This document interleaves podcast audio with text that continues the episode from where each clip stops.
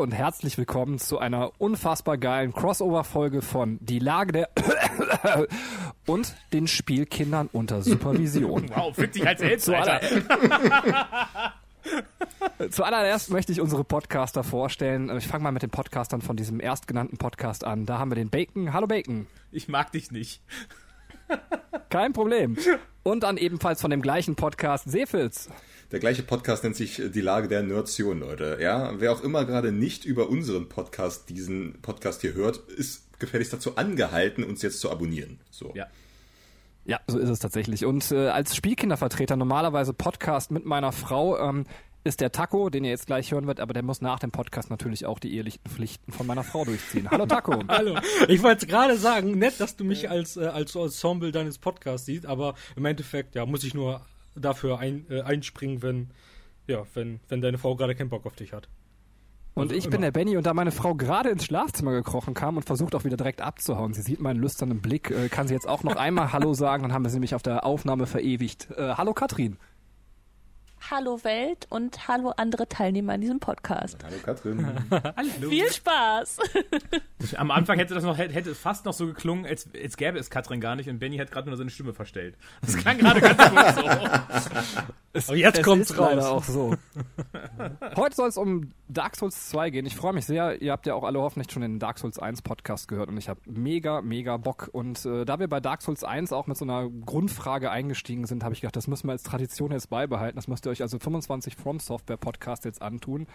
Und heute soll die Frage sein, die ihr beantworten müsst. Ähm, Stellt euch vor, ihr macht im Morgenmantel die Tür auf, weil es bei euch an der Tür geklingelt hat. Vor eurer Tür steht Dark Souls 2 sagt euch, dass die gestrige Nacht mit euch wunderschön war, dass es sich unsterblich in euch verliebt hat, dass es euch heiraten möchte, damit es das einzige Dark Souls in eurem Leben ist. Was antwortet ihr Dark Souls 2? Ähm, Sefels, bitte.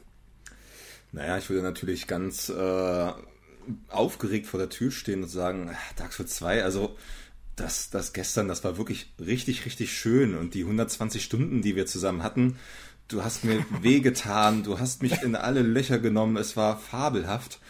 Aber ich musste gestehen, ich spekuliere ein bisschen auf dein neues Baby. Ach, sehr schön. Und was würdest du antworten, Taco? Äh, tatsächlich zu Beginn habe ich mir aufgeschrieben oder habe ich mir gedacht, würde ich wahrscheinlich sagen, ja, eigentlich war ich betrunken und ich erinnere mich an nichts. ähm, aber zur Vorbereitung des Podcasts geht, geht die Antwort dann tatsächlich äh, in die Richtung, die auch Seefitz gesagt hat. Die Nacht war echt sehr schön und du bist was Besonderes, ähm, aber leider nicht das, was ich suche. Ah, auch sehr, sehr schön. Irgendwie sind wir auch äh, widerliche Liebhaber, aber gut, so ist es halt. Was würdest du denn sagen, Bacon?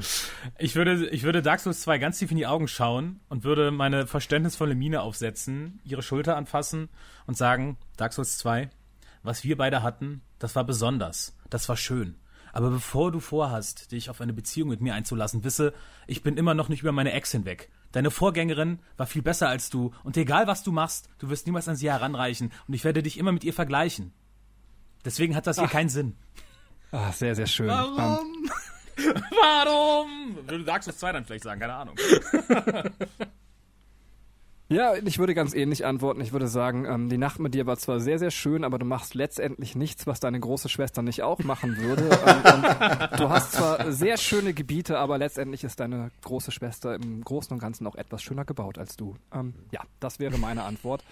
Ja, das ist so ein bisschen Foreshadowing auf das, was uns vielleicht jetzt gleich erwartet, wenn wir über Dark Souls 2 sprechen. Wir werden da auch wieder das komplette Spiel auseinandernehmen, über Gebiete reden, über die Mechaniken, die sich geändert haben, über das, was uns zur Wut getrieben hat, zur Freude über die Bosse und auch tatsächlich über die Lore von Dark Souls 2, wo wir uns auch, glaube ich, drei Leute so ein bisschen auch mit auseinandersetzen mussten, weil die so ein bisschen an uns vorbeigegangen ist. Ähm, aber auch da werden wir heute drauf eingehen und haben auch Bock über das Spiel zu sprechen. Weil selbst wenn jetzt so ein bisschen Kritik angeklungen ist, äh, ist es ein großartiges Spiel, was es sich lohnt, irgendwie in einem Podcast zu würdigen. Und äh, das machen wir jetzt auch sofort fast. Äh, ich würde aber noch einen kleinen Vorteil machen weil wir haben alle, zumindest Bacon ist nochmal durch Dark gelaufen, ähm, der Taco ebenfalls und ich auch. Nur äh, Seefitz ist quasi, glaube ich, seit 240 Stunden in Neo 2 verschwunden. Ähm, ist korrekt, oder? Sind, Macht das Spaß? Äh, ja, also, also ich habe mir vorgenommen, Tatsache, nochmal äh, das als kleinen Podcast nochmal kurz als Resümee ra rauszuhauen für die Welt da draußen, wenn wir dann endlich, endlich fertig sind. Ähm, wir sind jetzt, glaube ich, bei 120 Stunden und ähm, wir neigen uns dem Ende, was heißt, ich denke mal, wir haben noch so 30 Stunden vor uns. ähm, wenn ich jetzt mal so gesehen habe, ähm, wie lange wir dann doch an ähm, Dark Souls 2 gehangen haben, ist das allerdings äh, vergleichbar von der Zeit. Man muss aber ganz klar sagen, das kann ich schon mal vorweg sagen, Neo 2 ist, was zwar Bosse und Kampfsystem angeht, sehr, sehr gut. Aber alles, was Worldbuilding angeht, kannst du komplett in die Tonne hauen. Und da sind die Souls-Spiele halt weit, weit, weit, weit, weit voraus. Okay. Ähm, naja, und weil wir gerade einen frischen Run durch hatten, ist mir zumindest aufgefallen, es gab so ein paar Situationen im ersten Podcast, die wir noch nicht angesprochen haben, die auf jedes Dark Souls-Spiel zutreffen. Und da wollte ich euch einfach nochmal fragen, kennt ihr solche Situationen? Und wenn euch sowas auch aufgefallen ist, können wir gerne darüber reden. Ähm, das erste, was ich rausholen wollte, ist äh, wehrlose Gegner. Wie geht ihr eigentlich in Dark Souls äh, mit wehrlosen Gegnern um? Weil es gibt ja doch immer wieder irgendwie, äh, wer es jetzt nicht kennt, irgendwelche Gegner, die irgendwo rumstehen und irgendwas gerade worshipen oder was sie auch immer da gerade machen. Und ähm, ja, dann steht man so vor der Frage, bringe ich sie um oder nicht? Ähm, äh, wie sieht's bei dir aus, Bacon? Ich gucke immer, ob ich mit denen sprechen kann. Also wenn sie mir antworten, dann sind sie ja äh, keine normalen Gegner, dann sind es ja NCPs, die vielleicht auch eine Questline für mich haben. Ähm, da bin ich mal vorsichtig. Ähm, aber wenn ich sie nicht ansprechen kann, dann sofort, bam, tot. Ja, ich brauche die also, Seelen. So. Ist halt wirklich so, ne? Also ich, ich, ich, erinnere mich ganz oft auch so an Gebiete, also ich muss jetzt aber eher an Dark Souls 1 denken, weil ich jetzt halt den Run nicht mehr hatte, den, den zweiten. Aber da hast du ja auch ganz oft irgendwie Leute gehabt, die sich einfach nur an der, an der Ecke stehen und, und Leiden und Qualen von sich geben. Und zumindest, wenn ich das erste Mal da durchlaufe, einfach nur aus Sicherheit, um mich besser zu fühlen, metzel ich die alle komplett ab. ähm, aber so, wenn man dann mehrfach durchgeht, dann weiß man ja auch irgendwann, dass sie einem nichts mehr tun. Ja. Ne? Ja. Von daher, dann dürfen sie auch nehmen.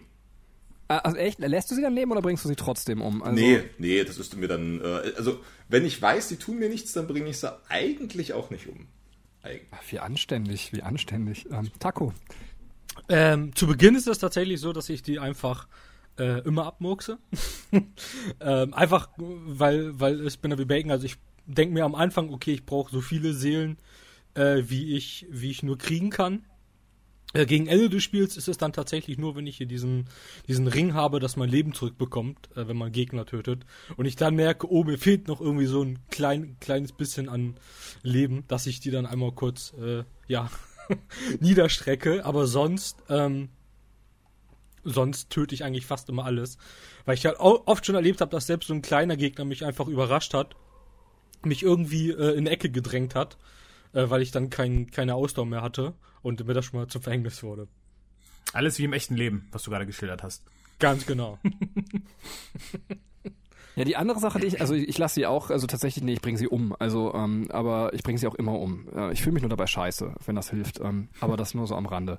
Äh, die andere Sache, die ich hatte, waren Überzahlsituationen. Das ist mir nochmal so beim Spiel, ich weiß nicht, ob das an Dark Souls 2 ganz besonders liegt, dass es mir da nochmal aufgefallen ist. Ähm, aber da wäre meine Frage, wie geht ihr damit um? Also äh, ich gehe mal davon aus, dass ihr wahrscheinlich alle die Strategie habt, dass ihr versucht, solche Situationen zu vermeiden, eventuell mit Pfeil und Bogen. Ähm, aber die andere Frage wäre, wenn ihr dann dazu kommt, dass euch auf einmal drei Gegner oder vier angreifen, ja, wie verhaltet ihr euch dann? Also habt ihr da irgendwie besondere Strategien oder ähm, wie sieht's bei euch aus? Ich mach den. Äh, bitte, ja, Bacon, Entschuldigung.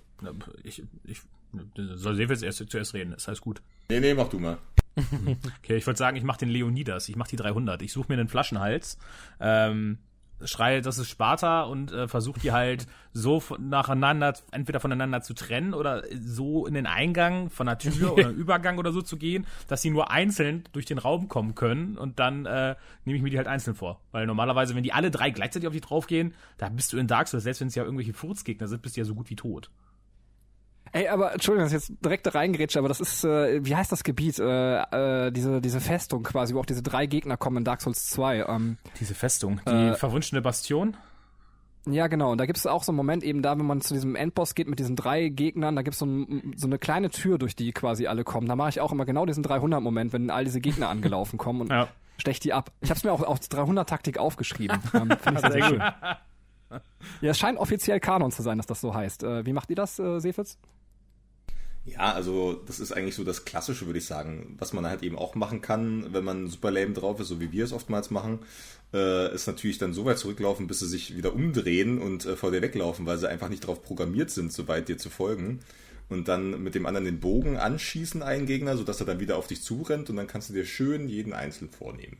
Oder man sieht es schon aus der Ferne und schießt nur einen an und wenn man Glück hat, merkt der Rest nicht, dass der andere jetzt zu dir läuft. Boah, mir fällt ein Stein von Herzen. Ich dachte, ich bin der Einzige, der es manchmal auch macht, auszunutzen, dass die Gegner irgendwie so programmiert sind, wieder zurückzulaufen. Ähm, Gar kein Fall. Also Bug-Using müssten wir immer drüber reden. Ja, das, das wäre auch meine nächste Frage tatsächlich gewesen. Also dann kann Taco das vielleicht mit aufnehmen. Wie geht ihr damit um? Wenn ihr irgendeinen Bug entdeckt, äh, nutzt ihr das eiskalt aus oder seid ihr da irgendwie so, dass ihr sagt, nee, dann versuche ich doch ähm, ehrlich. Äh, Taco, du kannst das gern mit einbauen schon. Ja, okay. Also äh, tatsächlich mache ich das auch. Also ich laufe gerne mal zurück und versuche die Gegner irgendwie mit einem Pfeil anzuschießen und einzeln rauszulocken. Bei einem Bug kommt es immer ein bisschen davon, äh, darauf an, wenn es jetzt irgendwie ein Bosskampf ist und ich bin jetzt gerade irgendwie die ersten Versuche drinne, dann mache ich das nicht so gerne, wenn ich dann irgendwie aber schon 30 Mal gestorben bin oder sowas, dann, dann nehme ich alles, was ich kriegen kann. Und dann, ah, dann, dann bin ich aber auch nur am Fluchen und denke mir, ah, das geschieht dir aber recht. Ja. Das ist aber auch, also ich würde da schon mal unterscheiden, das ist ja nicht wirklich Bug, ne? Weil wenn du sagst, ähm, so den, den die Gegner, oder das ist ja auch keine, wie soll man sagen, keine lame Technik. Den So Ge- ein- cheesen halt irgendwie, ne? Ja, aber ich sag mal so, ein Gegner, die, die Agro von dem einen Gegner zu ziehen, das, das gibt, das bietet das Spiel dir ja an. Weil du hast ja den Pfeil und Bogen und es gibt ja auch die Köderschädel. Damit kannst du ja Gegner in bestimmte Gegenden locken und so weiter. Das würde ich jetzt gar nicht sehen als, als lame Sache. Als lame Sache würde ich sowas sehen wie, keine Ahnung, ich krieg's irgendwie hin, dass der Gegner zwischen einer Treppe und einer äh, und, und einer Tür irgendwie eingeklemmt ist und dann töte ich den, weil ich den alleine nicht schaffe. Das fände ich lame so. Aber würdest du denn, würdest du den Kampf denn dann abbrechen? Sollte das denn passieren? Ja, habe ich schon gemacht. Ach echt, ja? Ja. Was für ein ehrenvoller, äh, ehrenvoller Ritter Sie sind, Herr Baker. Äh, ich, ich, ich, ich töte alles, aber ich töte alles mit voller Ehre. Also, also wir haben zum Beispiel ja Krass. hier und da, ähm, da kann man ja schon mal vorgreifen, auch wenn wir zu den Bossen ja später kommen. Also Ja. das ist halt auch kein klassisches Bug-Using, aber diese Laserspinne zum Beispiel, ja. Reden wir wieder über Hyrule Warriors oder was? Das klingt so, das klingt so, weißt du, das klingt so, ich weiß ja, welchen Gegner du meinst, ne? aber, aber Laser. Laserspinne, das klingt so richtig spacig, Alter. Na, wir, haben, wir haben immer gesagt, wenn sie mit ihren Lasern losgescheuert hat, I'm firing my laser. Pew! Das war so ähm, unser Spruch dazu. Und wir haben die komplett mit Pfeil und Bogen gemacht, weil wir irgendwie, ich weiß gar nicht mehr warum, wir hatten irgendwie Schiss vor der. Und da sind wir immer so hin und her getänzelt und haben immer weiter mit dem Bogen auf das Vieh geschossen, bis es dann halt irgendwann tot war. Also generell haben wir uns äh, sehr, sehr gerne mit äh, dem Bogen beschäftigt, um uns da den einen oder anderen Gegner leichter zu machen. Manchmal siehst du ja zum Beispiel auch schon Gegner irgendwie in der Ferne und mit äh, 999 Pfeilen kannst du die halt trotzdem schon erledigen. Boah, ihr seid so lame. Ich ja, weiß. Ich, ich, ich hatte aber auch bei, bei Achso, Entschuldigung, Taco, tu erst, also hau ja, rein. Ähm, ja, ich, ich weiß gerade gar nicht, ob das, ob das eventuell dieselbe ist. Ich habe gerade den, den Namen vom Boss nicht. Ähm, aber ich habe tatsächlich gerade kurz vor der Aufnahme nochmal so ein Video angeguckt mit ähm, How to Cheese the Bosses in Dark Souls 2. Äh, und da gab's ich auch auch, gesehen, ja. da gab's auch so eine Stelle, wo, wo man dann einfach äh, es schaffen konnte, dass, dass man diese, diese Spinnenfrau da ähm, halt einfach hinter einem Baum stacken konnte, indem man einmal um den Kreis um sie läuft.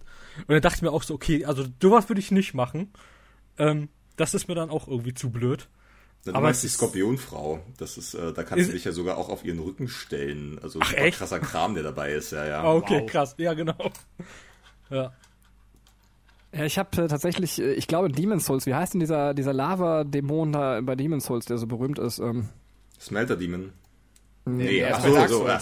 Mann, ja. Ja, ich weiß einfach, ich Souls. weiß nicht, ich weiß gerade auch nicht, wie er heißt, aber ich weiß nicht, was, also es gibt diesen einen Feuerboss da. Ja. Ja. Ja, genau, den, den meine ich. Und ich glaube, den habe ich damals durch einen Clipping-Fehler besiegt. Und es war mir einfach auch scheißegal in dem Moment. Ich dachte ey, Spiel, du schenkst mir nix. Und, und wenn er da jetzt festhängt und, und da durchguckt, ey, dann, ich glaube, glaub, ich habe dann auch tatsächlich entweder von draußen irgendwo draufgehauen oder mit Pfeil und Bogen draufgeschossen. Aber das war das einzige Mal. Ich fühlte mich so ein bisschen schäbig, aber auch Nee, geil irgendwie. Ja, ja, genau, Flamelurker. Ja, auf jeden Fall. Na, oder in Dark Souls 1 zum Beispiel haben wir doch auch äh, den, den Lava-Dämon oder Golem oder was auch immer an dieser Kante, der sich dann mit seiner Faust festhält und wenn du dann, wenn er, wenn er mit der Faust dann an der Klippe ist, dann kannst du ja mit bloßen Fäusten an diese Faust hauen und ich glaube nach fünf Schlägen fällt er runter und ist instant tot. What? Ja, okay, aber, aber da habe wow. ich gehört, da habe ich tatsächlich gehört, dass das so geplant ist, weil es ja extra in diesem Bereich kein, kein, äh, keine Steine gibt, wo er sich vorher halt.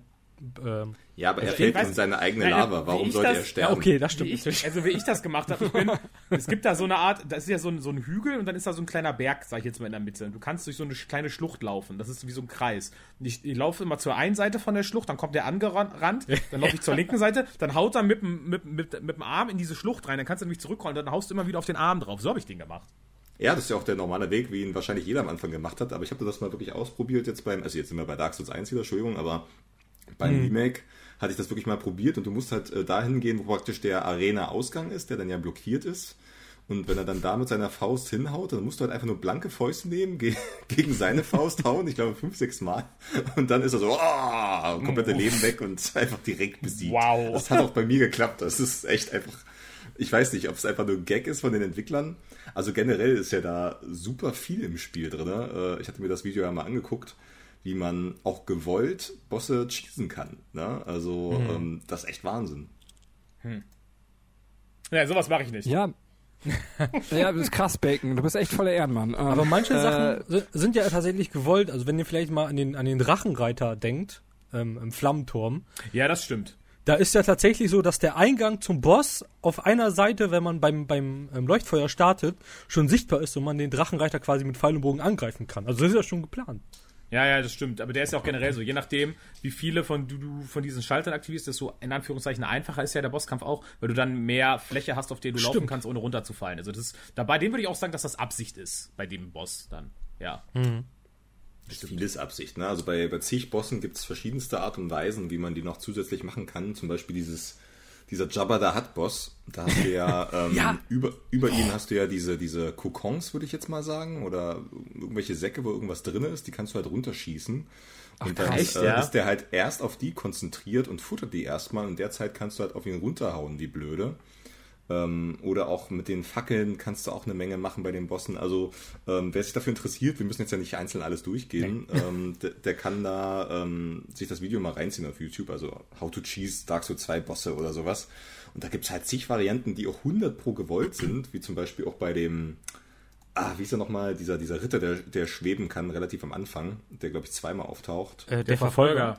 Der, ja, genau. Genau, da sind ja diese Balustraden auch mit im Level drin. Ja, ja, ja, ja. Genau, und das, wenn du einmal am Anfang richtig dodged, dann kannst du die direkt nehmen und ihn direkt damit killen. Also ja. das ist halt echt krass, ne? Und deswegen, das ist zum einen natürlich ganz cool, weil sie da noch so ein paar Sachen offen lassen und das so ein bisschen dynamischer gestalten, die Welt. Äh, zum anderen ist man natürlich einfach nicht so stolz darauf nach dem Kampf, würde ich jetzt mal sagen. Ja, ich habe, ich, ich wusste, ich habe tatsächlich genau einmal vor ein paar Wochen äh, habe ich genau einmal Dark Souls 2 gestreamt. Und Taco kann es bezeugen, weil er war dabei und ich war genau da an der Stelle zu dem Verfolger und ich wusste, dass du das machen kannst mit der Balustrade und hatte Schiss vor dem, weil ich noch nicht so gut gelevelt war. Bin hingelaufen, hab's ausprobiert, hat nicht geklappt und dann habe ich ihn trotzdem First Try wie ein Ehrenmann besiegt. Höre ich einen Ehrenmann, höre ich einen Ehrenmann. Ehrenmann! Ja, ja, ja.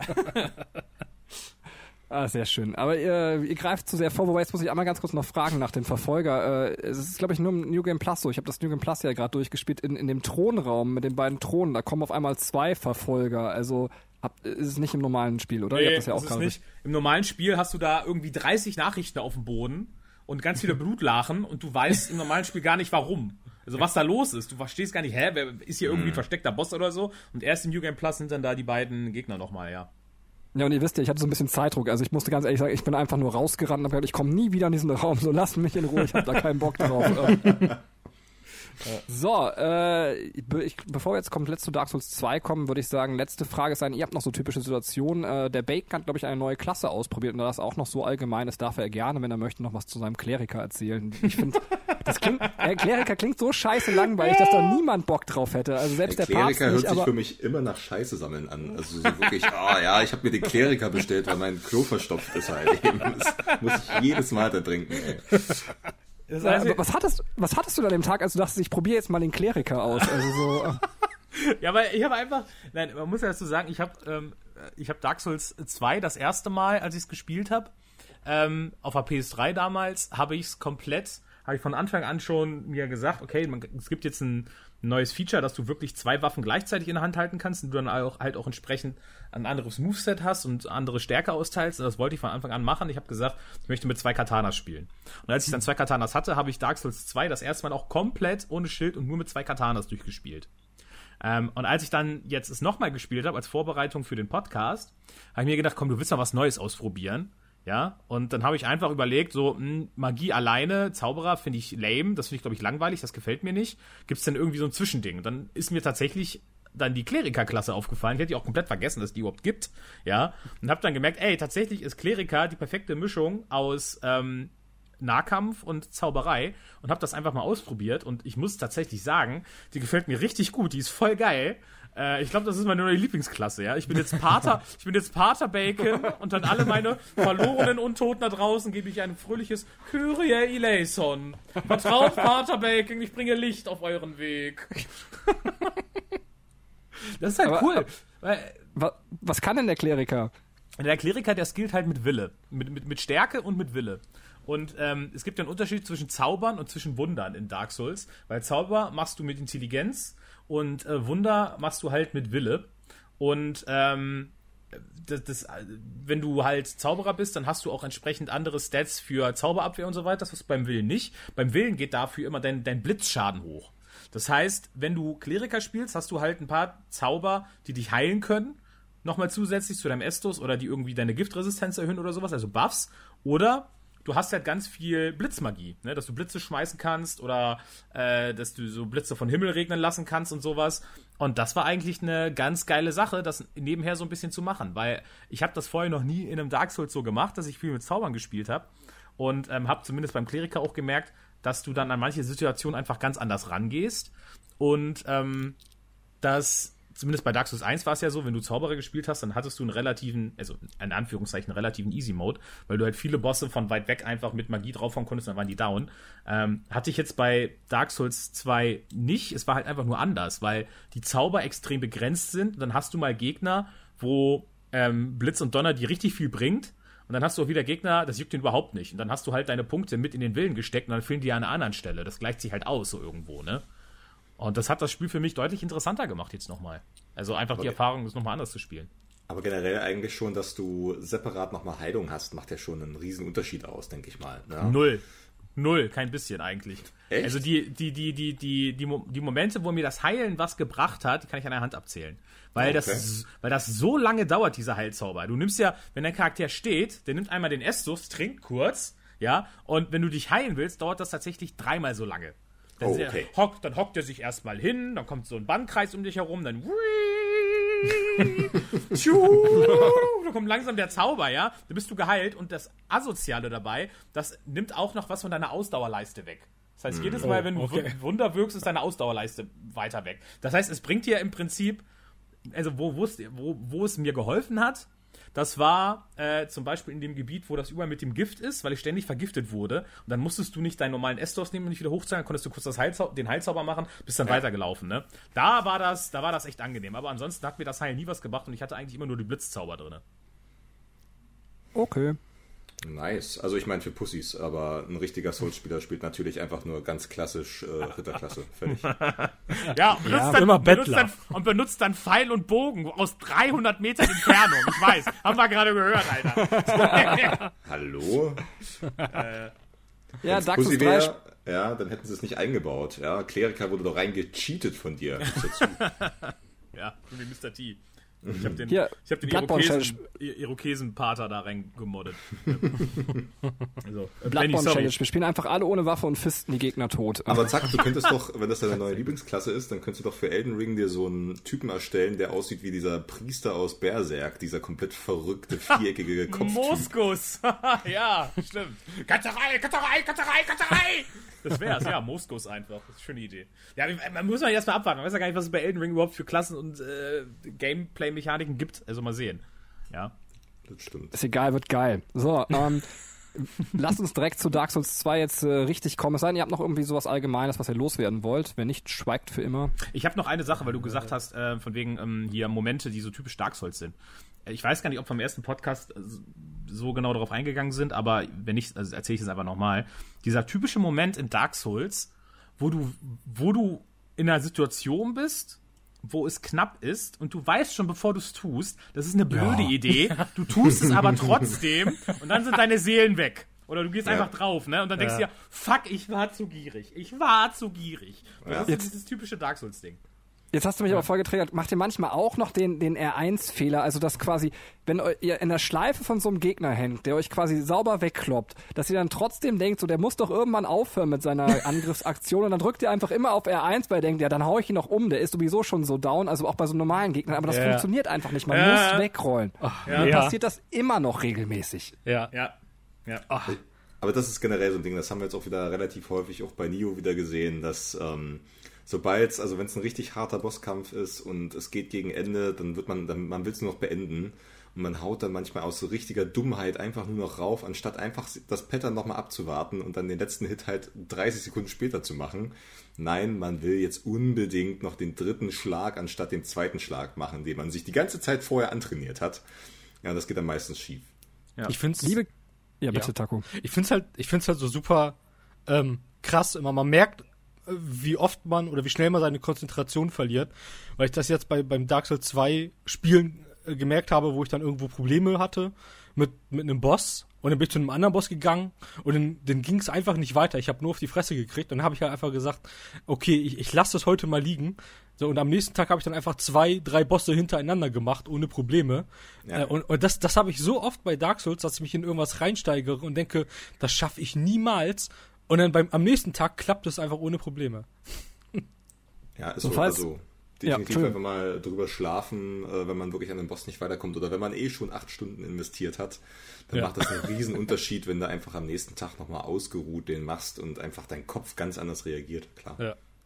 Also, liebe Jugendlichen, wenn ihr hier zuhört, könnt ihr euch zwei Ratschläge für Schulhofschlägereien mitnehmen.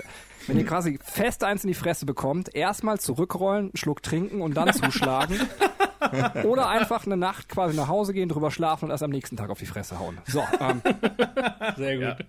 bei Dark Souls 1 sind wir mit äh, Einspielern zugeschmissen worden. Äh, wir mussten quasi uns Geld zahlen lassen, dass wir überhaupt aussuchen konnten, welche Einspieler wir nehmen. Bei Dark Souls 2 mussten wir Geld zahlen, um überhaupt einen Einspieler zu bekommen. Ähm, und das ist der vom lieben Gregor. Ich glaube, der Seefitz sagt da gleich nochmal ein bisschen mehr zu. Und ähm, wir haben gedacht, bevor wir jetzt mit äh, Dark Souls 2 starten, lassen wir einfach Gregor sprechen und äh, kommentieren ihn dann im Laufe des Podcasts. Äh, Ich hoffe, das war jetzt auch wirklich so, dass wir uns das gedacht haben. Ähm, willst du noch was zu Gregor sagen, Seefitz?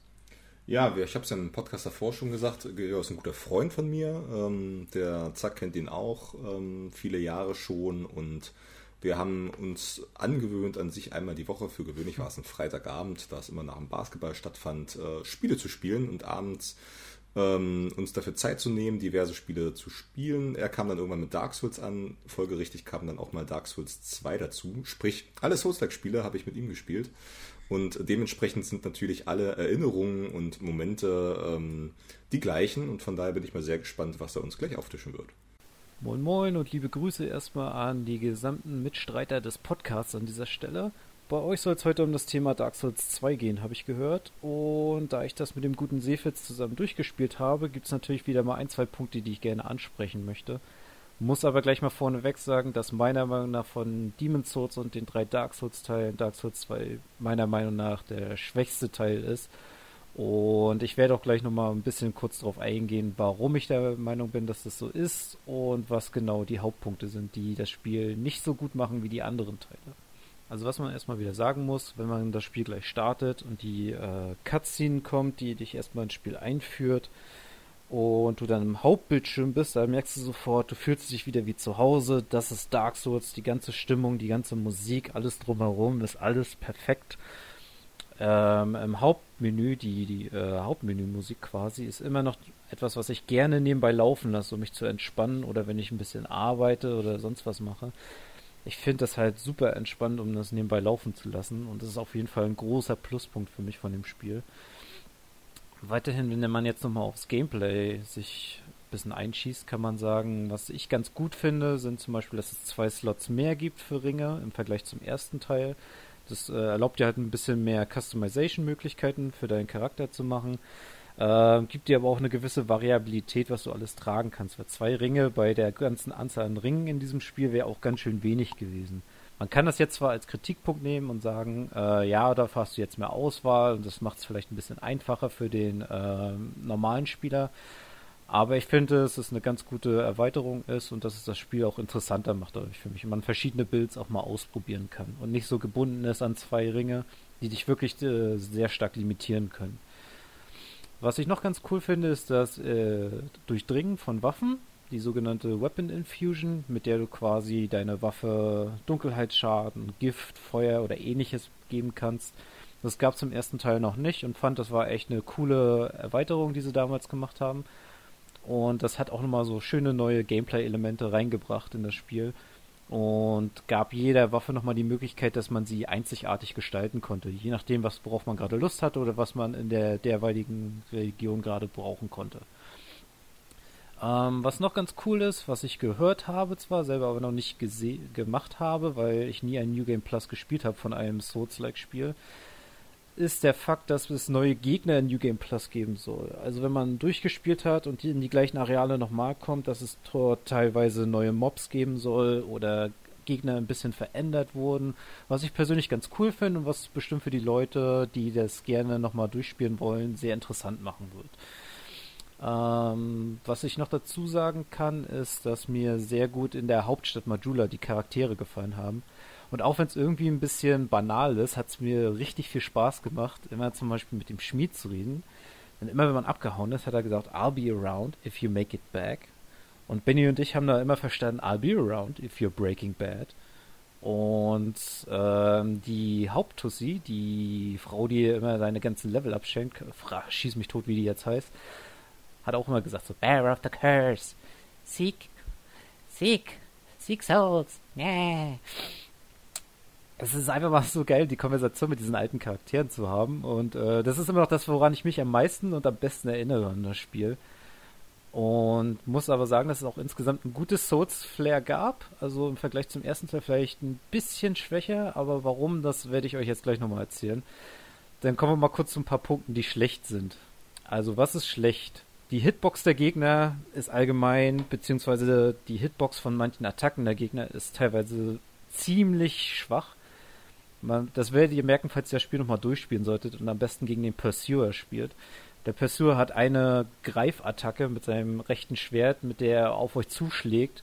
Und wenn ihr versucht wegzurollen, ist diese Hitbox teilweise noch zwei, drei Zentimeter neben eurer Figur und erwischt euch trotzdem mit dem Grab. Oder bei manch anderen Gegnern, dass sie euch greifen, auch wenn ihr nicht mal in der Nähe seid. Des Weiteren wirkt die KI manchmal sehr desorientiert, hat keine Ahnung, wo sie hinrennen soll oder bleibt manchmal einfach nur stuck an irgendwelchen Ecken oder Kanten, die absolut willkürlich erscheinen. Also es wirkt teilweise so, als wenn das Spiel manchmal noch nicht fertig ist an manchen Enden. Weiterhin kommt dazu, dass man äh, sich zu sehr vielen Leuchtfeuern hinteleportieren kann, von Anfang an aus.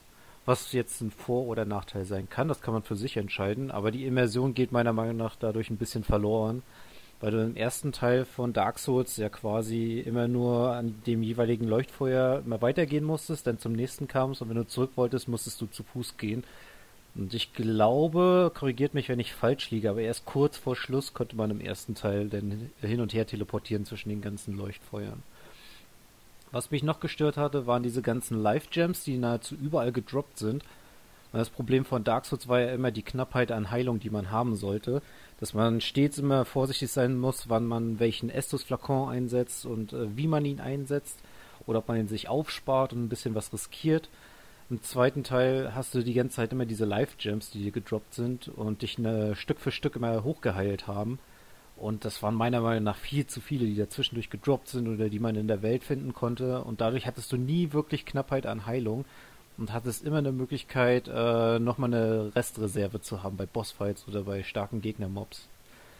Und ja, was ich auch noch gelesen habe und was im Nachhinein auch sehr viel Sinn macht, ist halt, dass viele führende Entwickler und Programmierer von Dark Souls 1 äh, gewechselt sind, äh, um an Bloodborne zu arbeiten.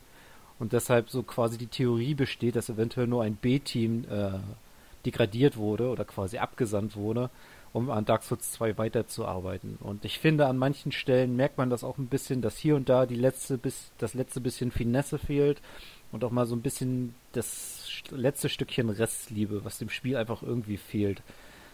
Also wenn das, wer es durchgespielt hat, der weiß vielleicht so ein bisschen, was ich meine, weil es fehlt immer dieses gewisse Quäntchen, dieser gewisse Schnipp. Und ja, das merkt man auch so ein bisschen an den Arealen, finde ich. Ähm, ich muss sagen, die Areale haben bei mir jetzt nicht so viel Eindruck hinterlassen wie im ersten Teil. An manche Areale konnte ich mich teilweise gar nicht mehr wirklich erinnern, als ich jetzt eine, vor kurzem erst wieder durchgespielt hatte. Und im ersten kann ich dir noch genau sagen, fast wenn du nach links gehst, an der und der Ecke, in welches Gebiet kommst du da. Wenn du mit dem Fahrstuhl hochfährst, ah ja, da kommst du in die Burg rein, dann geht's nach rechts, ah ja, da kommst du dann in das Areal. Und das hat mir im zweiten Teil eindeutig gefehlt. Aber all das wird ausgekontert durch eine einzige Sache. Und das ist die fucking Faram Armor, die Faram Rüstung. Es ist nicht nur auf dem Cover von dem Spiel drauf, man kann es aber auch im Spiel selber finden und tragen.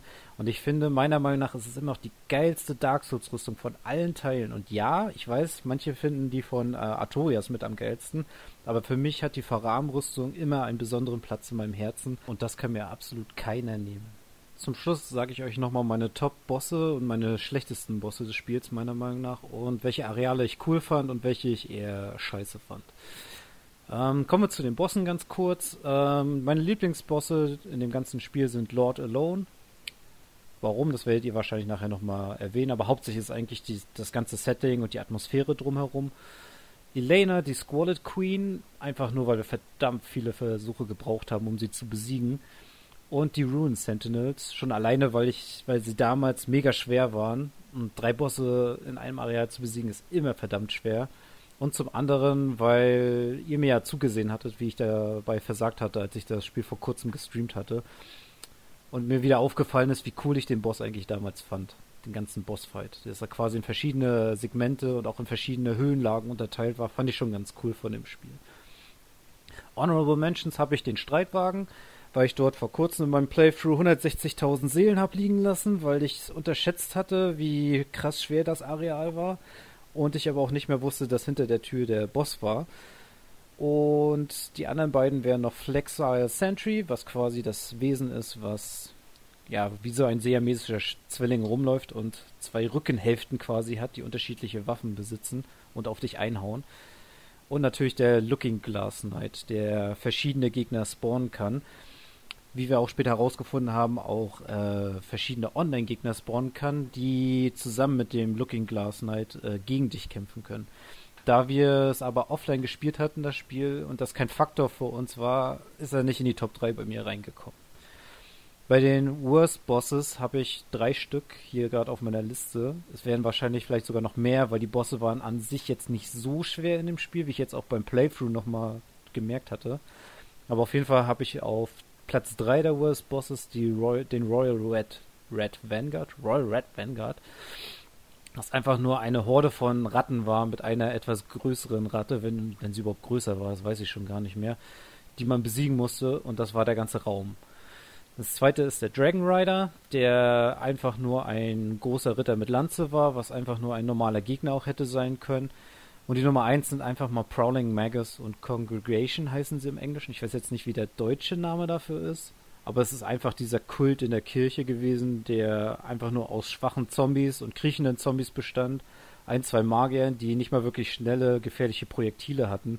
Und der Kampf einfach nur mega schnell vorbei war. Also das war ja nicht mal, das konnte man nicht mal als Bossfight bezeichnen. Da sind wir auch, glaube ich, direkt als erstes durchgekommen, ohne einmal zu sterben. Und zum krönenden Abschluss hier nochmal die Top-Areale, wie ich finde. Das war meiner Meinung nach das Frozen Ilium Lois, was quasi das letzte Areal im DLC war, wenn ich mich recht entsinne. Soweit habe ich jetzt im neuen Playthrough noch nicht gespielt gehabt.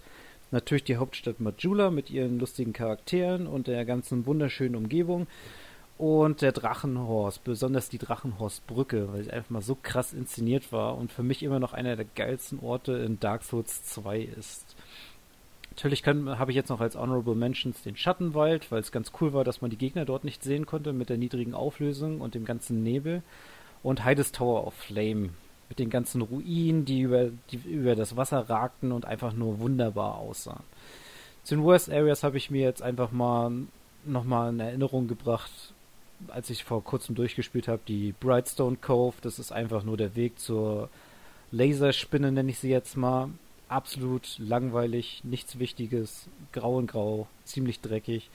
Die Shaded Ruins habe ich noch, das ist der Bereich, wo diese ganzen Löwenkrieger waren. War auch nicht wirklich nennenswert, einfach nur ein langweiliger Bereich. Es war einfach nur ein Bereich mit ein paar Ruinen, mehr war da nicht. Und natürlich noch die Lost Bastille, das ist quasi der Weg zu den äh, Ruin Sentinels der war meiner Meinung nach ziemlich generisch, der Bereich, und war auch viel zu lang und war, hat auch nicht wirklich Spaß gemacht, da durchzulaufen wieder und dann nochmal alles zu bekämpfen, was gefühlt äh, mehrere Stunden gedauert hat, bis man irgendwann den ganzen Bereich letztendlich mit den ganzen anderen Leuchtfeuern geklärt hatte. Insgesamt muss ich sagen, das Spiel im neuen Playthrough hat überraschenderweise trotzdem Spaß gemacht. Also mehr als ich mir erhofft hatte und mehr als ich äh, in Erinnerung hatte. Aber man merkt dem Spiel schon die Schwächen an und kann auch wirklich nur sagen, es macht trotzdem sehr viel Spaß. Und wer Dark Souls liebt, der wird Dark Souls 2 auf seine eigene Art und Weise auch lieben. Ähm, das Einzige, was ich ein bisschen komisch fand, was ich jetzt aber nicht als Kritikpunkt genommen habe, weil ich es persönlich nicht gemerkt habe, ist, dass sie das Movement verändert hatten im Vergleich zu Dark Souls 1 und äh, keine 360-Grad-Bewegung mit dem Controller mehr zugelassen haben, sondern einfach nur, ich glaube, es waren acht oder zehn verschiedene feste Richtungen, in die du laufen konntest. Und gerade wenn du auf einem schmalen äh, Steg warst und so weiter, wenn du da nicht richtig äh, justiert hattest mit dem rechten Stick die Kamera und mit dem linken Stick zusammen, und dann ein Stückchen nach links getippt hast, dann hast du gleich einen komplett anderen Winkel eingeschlagen. Das hat dir so manches Mal auch das Leben gekostet. Also, naja, das sind so die Kritikpunkte, die ich jetzt so sage. Insgesamt, wie gesagt, geiles Spiel. Nicht so geil wie der erste Teil, auch nicht wie der dritte Teil, aber es war schön, es mal wieder durchzuspielen. Viel Spaß jetzt beim restlichen Podcast und danke, dass ich dabei sein durfte. Tschüss. Hey. Ja, vielen Dank für So. diesen geilen Einspieler. Ja, danke schön. Und danke, Mr. Gregson. Und I'll see you around if you're breaking bad. Six Souls. Äh, ja, was vorhin schon mal angesprochen war, also dieses Seek, Seek ist, wenn du mit ihr halt quatschen und auflevelst und dann das Gespräch abbrechen möchtest, also schnell wieder raus möchtest, dann ist es halt jeweils so geschnitten, dass es sie zweimal Seek hintereinander sagt. Okay. Ja.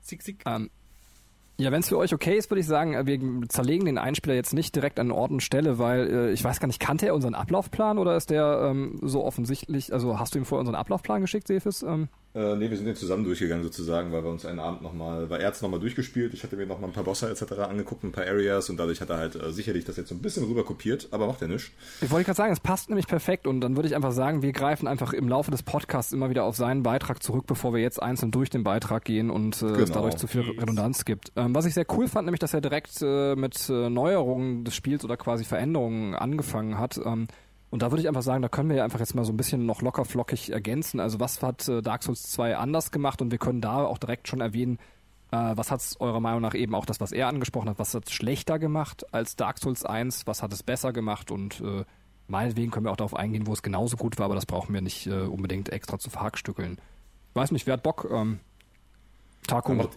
macht ihr mal, genau. Ich hab's hab noch halt- durchgespielt. Ich habe halt tatsächlich voll die, voll die riesige Liste, so mit einzelnen Punkten. Ähm, ich ich würde jetzt einfach mal äh, zwei Sachen nennen, die mir zum Beispiel aufgefallen sind, die halt sehr viel äh, oder dafür sorgen, dass das Spiel sehr viel verzeiht. Ähm, also zum einen hattest du da zum ersten Mal die Möglichkeit, äh, deine gelevelten Punkte zurückzusetzen, ähm, so dass dir das Spiel dann im Endeffekt eine Verskillung quasi erlaubt und End, äh, wenn du merkst, okay, äh, ich habe ja irgendwie die geile Waffe und ich habe aber äh, wie, wie zum Beispiel bei Bacon, ich habe jetzt aber falsch geskillt, ich habe jetzt auf, auf Wille die ganze Zeit geskillt, will jetzt aber wieder auf, weiß nicht, Intelligenz skillen oder sowas, erlaubt dir das Spiel das. Das ist an sich eine coole Sache, das haben die jetzt auch mit ähm, Demon's Souls, äh, mit dem Remake wieder eingeführt tatsächlich. Ähm, ist ganz nett, ist jetzt aber nicht äh, lebensnotwendig.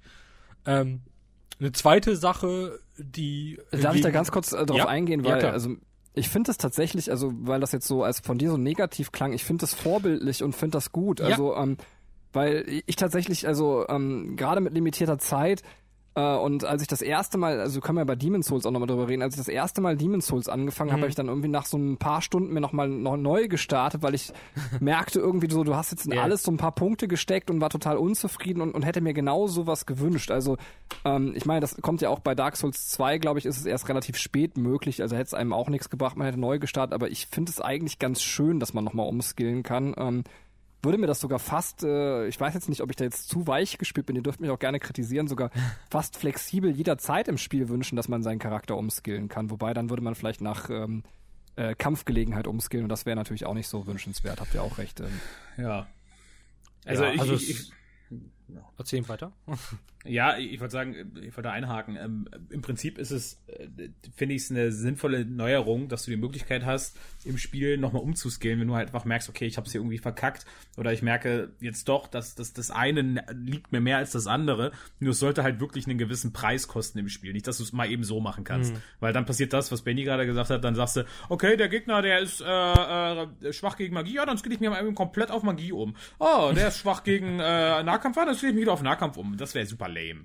Ja, also ich finde, genau das, das ist das Ding. Also ich finde es prinzipiell auch gut, wenn es da ist. Ich finde es halt geil, wenn es nicht einfach irgendwie so ein lames Item ist, was man irgendwie beim Händler kaufen kann, sondern wenn es wirklich mit einer Quest vielleicht zusammenhängt. Wenn man sagt, okay, du musst dich vielleicht durch den Pfad der Schande arbeiten und am Ende ist jedes Mal so eine Art Pflanze, die du pflücken kannst, die das zurücksetzt, weil die dort immer wächst. Aber du musst halt diesen fucking nervigen Weg auf dich nehmen und dann geht es vielleicht. Der muss nicht schwer sein, aber der muss vielleicht einfach Zeitrauben und nervig sein. Ähm, Einfach so, dass man es eben nicht ständig machen möchte. Und dann finde ich es prinzipiell auch in Ordnung und ich finde es halt schön, wenn es irgendwie ein bisschen storytechnisch erklärt ist. Von daher kann man machen, muss man aber nicht. Äh, letzter Gedanke noch dazu für die PvP, äh, PvP-Spiele. Also es ist vielleicht auch ganz nett, also dass man dann irgendwie nicht merkt, okay, ich bin jetzt auf Level 200, muss mir aber nochmal einen neuen PvP-Charakter hochziehen, sondern ich kann den dann äh, für das Spiel umgestalten. Ähm, ja. Mhm, Ja, also bei Nio gibt es das zum Beispiel auch und da kannst du es auch äh, im, im Shop kaufen. Das ist äh, ja ist okay, dass es das gibt. Es macht ja nichts kaputt. Auf der anderen Seite ist es so ein bisschen, ah, ich weiß nicht. Ähm, es, es würde mich innerlich so ein bisschen ärgern, es einsetzen zu müssen. Ich habe es noch nie gemacht, ähm, aber ich kann den Punkt komplett verstehen, weil gerade wenn man am Anfang des Spiels noch überhaupt keinen Schimmer hat, welches Attribut überhaupt was bedeutet dann kann man sich halt, wie du schon sagst, noch im, mitten des Spiels einfach nochmal umswitchen, was äh, ja äh, gerade mit steigendem Älterwerden äh, super wichtig ist, weil die Zeit halt einfach auch nicht mehr wird. Also schön ist es schon, aber irgendwie nervt es trotzdem. Ja, aber ich muss ganz kurz, dann bin ich fertig, dann können wir auch weitermachen. Aber das ist dieser Punkt, der, der, der trifft mich auch so, dass diese From Software Fanboys immer so ausrasten, wenn irgendwelche, bei ähm, Sekiro war es ja ganz schlimm, als dann angekündigt wurde, es gibt jetzt eine Pausentaste. So, das Internet ist komplett ausgerastet. Das Spiel wird jetzt viel zu einfach. Und ich als Vater habe mich gefreut, weil wenn mein verkacktes Kind einfach schreit und ich mitten im Bosskampf bin, kann ich mal auf Pause drücken. Ähm, was äh, und ich würde mal sagen, wenn wir dann bei über Sekiro reden werden, es hat dem Spiel keinen Abbruch getan, dass es eine Pausentaste Ja, ja. gibt. Ja. Und jeder Spieler, dem steht es ja auch immer frei, diese Features nicht zu nutzen. Man kann sich ja sogar noch eine Eierklemme unten dran hängen, wenn man Bock drauf hat. Ähm, also ich verstehe das Problem da nicht. Bitte, Taco, du wolltest aber weiter noch äh, deine Ja, Liste ja genau. Ich, ich wollte ich wollte das gar nicht auch so verurteilen. Ähm, Es ist, war nur so. Dreckschwein. Okay, Entschuldigung. Ähm, das, was ich jetzt gesagt habe, das, also das, die Idee, dass man da halt irgendwas auf sich nehmen muss, finde ich halt ganz gut, weil ich hatte halt auch tatsächlich den Punkt, wo ich das dann sogar einmal gemacht habe jetzt beim Replay, äh, weil ich mir am Anfang gedacht habe, okay, ich will mal was anderes machen. Und am Ende habe ich dann so oder so wieder dieselbe Waffe genutzt, die ich immer benutze. Und habe dann gemerkt, okay, ich habe jetzt zehn Punkte oder so in Intelligenz damals äh, investiert, so die will ich jetzt zurückhaben, äh, dann mache ich das eben. Ähm, das habe ich dann tatsächlich gemacht, äh, mehr aber auch nicht, aber da, da war auch so ein, so ein Moment, wo ich dann irgendwie vier Stück von den Items hatte und ich hatte dann auch theoretisch die Möglichkeit zu sagen, okay, ich könnte jetzt theoretisch einfach auf Magier gehen. Und dann habe ich das Spiel mir leichter gemacht. Ähm, also man muss, man muss schon gucken, wie das geht. Äh, witzig, weil wir jetzt gerade auch noch über, über Attribute sprechen. Äh, Dark Souls 2 gab es ja diese Iframes. Ich weiß nicht, war das euch ein Begriff oder habt ihr euch damit befasst? iFrames, nö, was ist das? Ja. Die Invisi Invisibility Frames, wenn du Genau. ähm, auf Agilität skillst, dann ist dein Zeitfenster beim Rollen größer, indem du quasi unbe also indem du quasi, quasi nicht angegriffen werden kannst. Und nach dem Rollen ist das Zeitfenster, das du fürs Heilen brauchst, äh, kleiner. Also das bedeutet, du rollst Ah. mit hoher Ach, Agilität, krass. wirst nicht so leicht getroffen und kannst dich schneller heilen mit einem Estus Flakon. Krass. Ne? Ja. Du bist ein guter Katrin-Ersatz. Katrin hat das jetzt auch rausgedroppt, aber ähm, Aber weißt du was, das, das, das, das, das, das, das, das macht total Sinn zu dem, was ich mir beim Spielen selber so gedacht habe. Weil Ja. den ersten, das erste, das erste Mal habe ich ja vorhin schon gesagt, habe ich komplett als äh, zwei, äh, zweihändiger Schwertmeister da irgendwie gespielt und habe dann auch total viel halt auf Stärke und auf Geschicklichkeit geskillt. Ähm, und äh, hab, als ich jetzt halt auf Kleriker geskillt habe, habe ich halt so gut wie gar nichts in Geschicklichkeit reingepackt. Und einfach nur alles in Wille und Stärke. Ähm, Und habe dann auch immer, ich habe mich die ganze Zeit drüber gedacht, war, war das schon immer so langsam, dass das so ewig dauert mit dem Estus heilen? Das hat mich wahnsinnig gemacht jetzt, aber das ergibt Sinn. Weil vorher war ich einfach schneller, weil ich mit, weil ich anders geskillt hatte, als jetzt. Krass. Ja, also es gibt, es gibt auch irgendwie so eine, so online auf dem Wiki so eine Tabelle mit ab welchem Level äh, ähm, stoppt das und so weiter, aber das, das sind dann teilweise irgendwie bis zu 10, 20 Frames. Das macht halt schon einen Unterschied, ne? wenn du halt in den Angriff reinrollst und du bist halt einfach, wirst halt nicht getroffen. Das ist schon stark. Ja, ja. Das ist ja richtig krass. Also wir hatten es äh, gar nicht auf dem Schirm. Ich habe es auch nur durch Zufall mitbekommen, äh, weil ich mir jetzt nochmal ähm, den Rocket Beans Durchlauf angeguckt hatte und da wurde es von der Community auch erwähnt. Also ähm, ja, super krass. Ich, ich weiß, dass wir das auf jeden Fall gar nicht auf dem Schirm hatten und äh, zu Dark Souls 2 Zeiten waren wir eh weniger ausweichen, mehr Schild tragen. Also von daher hatten wir da eh nicht so viel von. War es das von den Punkten, die du noch erwähnen wolltest, Taco? Ähm, Ich, ich habe noch ganz viele, ich wollte euch erstmal das, das Wort überlassen, ich will ja nicht. Sag mal, gab's, ich, ich bin mir nicht sicher, ob das Dark Souls 2 ist oder 3 ist, aber gab es in Dark Souls 2 diesen Sarkophag, Ja, äh, in dem ja. man das Geschlecht ändern Ja, konnte? ja, ja. Da hab ich doch sogar das Bild gesehen. ist mir auch passiert. Ich habe es irgendwie erst nach dem dritten oder vierten Boss gemerkt, dass ich auf einmal eine Frau bin. Ja. so, what the fuck? Das war bei uns, das war bei uns auch so, weil irgendwie, äh, wir haben den halt genutzt und wussten halt gar nicht, was passiert ist. Okay, alles klar. Und irgendwann meinte Jenny dann so, sag mal, spielt ihr eine Frau? Und wir so, äh, nee, wir sind voll der krasse Oberritter-Dude. Und dann so legen wir halt die Rüstung ab und dann so, wow, okay, was ist passiert? Same. Also äh, auch eine nette Nebenfunktion, wenn man sagt, man möchte jetzt, also äh, warum auch immer, ich meine, das hätte ich jetzt wirklich nicht gebraucht, aber ja, ist halt da. Kann man Okay. machen, ne? Ja, ich verstehe es auch nicht. Also bei, bei Demon's Souls gab es ja noch ein, zwei Rüstungssets, die du wirklich nur als Frau oder Mann tragen konntest. Da hätte das eher Sinn gemacht. Aber bei Dark Souls 2 wäre mir jetzt auch kein, ich wüsste keinen Grund, warum man als das eine oder das andere Geschlecht spielen soll. Einfach weil man so nach, äh, weiß ich nicht, tausend Spielstunden völlig sozial vereinsamt ist und sich denkt, jetzt brauche ich mal wieder eine richtig geile Frau auf dem Bildschirm und dann kann man sich in den Sarkophag möbeln und ab geht's. Ähm, Yeah. Das ist eine gute Frage, ob es da nicht irgendwas gibt. äh, Taco, ich fand deine Liste eigentlich ganz anregend. Zieh mal durch. Also, ähm, Okay. Ähm, ich habe, dass es jetzt wieder so ist, dass man nach jedem Tod immer weiter an Leben verliert. Mhm. Äh, das ist relativ neu. Ich, irgendwann gibt es, glaube ich, einen Punkt, wo es nicht mehr weiter runter geht. Äh, hab Bei ich- 50, Stimmt. wenn du 50 Prozent deiner 50%. Energie verloren hast. Ja. Okay. Genau. Das war auch relativ hart. Das hatte man dann nur wiederherstellen können durch Menschlichkeit, oder? Ja, Ja. genau. Ich hatte Äh, nonstop, ich hatte nonstop diesen bekackten Ring an, der das halt äh, hemmt, dass du nur auf Ich- maximal 75% runtergehst. Nonstop. Ja, Ja, ich, ich glaube auch. auch. Irgendwann ging es so wie nicht mehr bei mir. Ähm, dann habe ich, äh, ich ich muss mal kurz fragen, wie war das Ja. denn in Dark Souls 1? Ich kann mich gerade nicht erinnern. Ist das da nicht genauso? Ähm, nee, da warst du, da hast du nur ein bisschen weniger Leben einmal, glaube ich, ne? Hm, Nee. Oder gar nicht? Nee, du hast weniger Verteidigungswerte. Nee, nee, warte hast du nicht direkt die Hälfte des Lebens gehabt? Ja, du hattest direkt einen richtigen Chunk weniger. Genau, das war direkt und du musstest da auch einen Ring tragen, damit das sich nicht so krass ausgewirkt hat. Also bei da, das wurde sogar in Dark Souls 2 vereinfacht. genau, also eigentlich. Meinung. Ja, ich glaube ich auch. In Dark Souls 1 hast du nämlich direkt einen Batzen Leben verloren und nur über einen Ring hast du dann, glaube ich, nur äh, drei Viertel Leben noch gehabt, anstatt der Hälfte. Bin ich jetzt der Meinung. Ähm, aber ja, so müsste es gewesen sein. Weiß nämlich noch, wo ich das erste Mal in dem von eben von Gregor erwähnten Gebiet hier mit dem äh, Löwen und diesen Ruinen stand und diese Fluchvasen überall rumstanden. und, ich mich da, oh. und ich mich da so gefragt habe, was machen die denn überhaupt? Und dann habe ich echt so voll lange gebraucht zu erkennen, was passiert, wenn man verflucht ist. Und so, ah, Ah, Okay. ja, fuck. wenn du dagegen den Basilisken nimmst, äh, quasi ist der ein ganz anderes Kaliber, ne? Also, ja. Ja, Äh, bitte, Taco. Ja, wir hatten es äh, mal in der Gruppe angesprochen. Ich glaube, da, da kam ja auch so eine kleine Diskussion an, ob es jetzt einfacher ist oder schw äh, schwieriger. Ähm, einige Gegner spawnen nach einer Weile nicht mehr nach, wenn man sie oft genug getötet hat. Na, generell, oder? Nicht nur einige. Ich dachte, Ja, alle. jeder hat, glaube ich, Ja, ja. genau, Jeder- Ist das alle, echt bei alle? Okay, ich dachte, es gibt ja, ein paar alle Ausnahmen. Gegner haben eine bestimmte Anzahl. Ich weiß gar nicht, waren es zehn Ich oder glaube, was nee, ich, ich glaube weniger, sieben oder acht Mal, glaube ich. Okay, also es war echt nicht viel.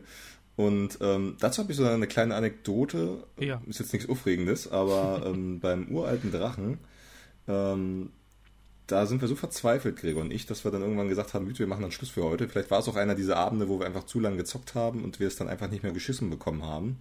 Und der Weg zum uralten Drachen ist halt auch richtiger, richtiger Hurensohn-Scheiß. Also da wartet ja alles auf dich. Ja. Ähm, das ist wirklich richtig eklig. Und ich habe dann wirklich den nächsten Tag habe ich dann nur da gesessen und diesen blöden Weg geklärt, äh, damit ich dann einfach danach immer ständig hochlaufen konnte zum Boss, um ihn zu probieren. Das hat mich alleine schon, glaube ich, keine Ahnung, zehn Stunden äh, Oh. gekostet, einfach diesen, diesen, also ich weiß es nicht mehr, ne, aber diesen Weg freizuräumen mit allen Gegnern, die auf dem Weg vom Leuchtfeuer zum uralten Drachen waren. Ähm, ja, weiß ich nicht, was ich davon halten soll. Keine Ahnung, sagt ihr mal. Also ich, ich finde, alle sehen das immer als, als so negativ an und meinen so von wegen, ja, das ist ja viel einfacher, da sind ja keine Gegner mehr da. Aber ich habe das immer so gesehen, dass ich sage, ja, eben, es sind keine Gegner mehr da und du kannst nicht mehr leveln. Ja, wenn, du in dem, wenn du in dem Areal bist. Und so war das bei mir tatsächlich auch. Ähm, als ich es damals gespielt habe, ich war das erste Mal in der verwunschenen Bastion bei dem Boss der, der, der Lost Sinner und ich fand den damals beim ersten Mal super schwer. Hab immer wieder verkackt und dann habe ich da unten in diesem, da ist so ein kleiner, so ein kleiner, so ein kleiner, so ein kleiner Tümpel, das steht so halt unter Wasser, wo du halt hingehen musst zu dem. Da waren so Wassermonster, Chimären, was auch immer. Und die haben relativ viele Seelen gedroppt. Dann habe ich da echt so gestanden, dachte mir, du levelst jetzt einfach nochmal ein, zwei Level. Hab das gemacht, hab das gemacht. Und auf einmal habe ich gemerkt, ey, wo sind die Gegner hin? Erst in diesem Moment habe ich verstanden, dass das dann nicht mehr passiert, dass sie nicht mehr neu spawnen und war dann richtig angearscht, weil äh, ich war einfach zu schlecht in dem Moment und konnte dann halt nicht mehr leveln. So, und dann musste ich halt mit dem Skill oder dem Level, den ich jetzt gerade hatte, musste ich dann da jetzt einfach weitermachen. So. Vorausgesetzt, du hast nicht all dieser Steine. Ich weiß gar nicht mehr, wie die hießen, aber die Steine konnten ja die Gegner wieder spawnen lassen mit höherem Das- Level. Asketenleuchtfeuer. Ja, genau. Raketenleuchtfeuer, ja. Hatte ich aber okay, nicht. Dann war's so. Ja. Aber selbst dann, selbst dann, dann kommen sie und sind so stark wie im New Game Plus, wie immer, immer wie eine Stufe höher. Also du machst es dir damit dann nochmal schwerer. Ja. Ne? Also ich, ich fand das gar nicht verkehrt, weil manchmal bist du dann ja auch so, wie du schon sagst, du bist dann einfach vielleicht, irgendwann ist es gar nicht mehr der Boss das Problem, sondern der Weg zum Boss hin. So, Ja. und dann ist es echt, eine, dann ist es echt eine erleicht, also eine, eine angenehmere Erleichterung in Anführungszeichen, wenn du einfach sagen kannst, komm, ich, ich kläre mir jetzt einfach den Weg und ich kann jetzt immer wieder den Boss versuchen. So, also ich fand das nicht verkehrt. ja, es ist die Frage natürlich, ob man das, äh, also da, da, muss, da musste man jetzt wieder ausdiskutieren, wie man zur Positionierung von Leuchtfeuern steht. Ähm, weil entweder gibt dir das Spiel ja dementsprechend, ich sag mal, ein nettes Leuchtfeuer in der Nähe, oder das Spiel sagt, das Leuchtfeuer ist am Arsch der Welt, aber dafür kannst du halt die Gegner wegklatschen auf Dauer. Da muss man halt gucken, was man jetzt, was einem besser gefällt halt. Ja. Ja, äh, wobei man sagen muss, generell bei Dark Souls 2 habe ich das Gefühl gehabt, äh, weiß ich nicht, also hätten sie den Prozentwert der Leuchtfeuer von Dark Souls 1 von, Level, von 100 auf 250 Prozent gedreht, weil du irgendwie alle drei Meter ein Leuchtfeuer findest bei Dark Souls 2. Das hat mich angekotzt, das fand ich auch schlimm. Ja, aber ich noch ganz kurz zu der Mechanik. Also ich gebe dir völlig recht, was die Leuchtfeuer angeht, Bacon. Und ähm, ich habe die noch so ein bisschen anders empfunden tatsächlich. Ähm, ich fand die so beschämend. Ich fühlte mich von From Software quasi mit so einem mit so einem Loser-Hut in die Ecke gestellt.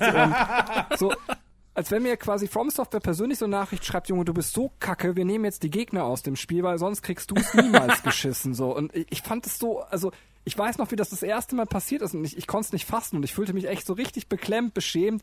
Ich habe auch erst gedacht quasi, dass das gar nicht kommt, weil ich die so oft gekillt habe, sondern einfach, weil ich so scheiße bin. Also ähm, Das ist wie bei, bei manchen Spielen, wenn man zu oft stirbt und dann bietet dir das Spiel an, Ja. möchtest du nicht einen Schwierigkeitsgrad runterdrehen. Das ist auch so richtig ins Gesicht spucken. Ja.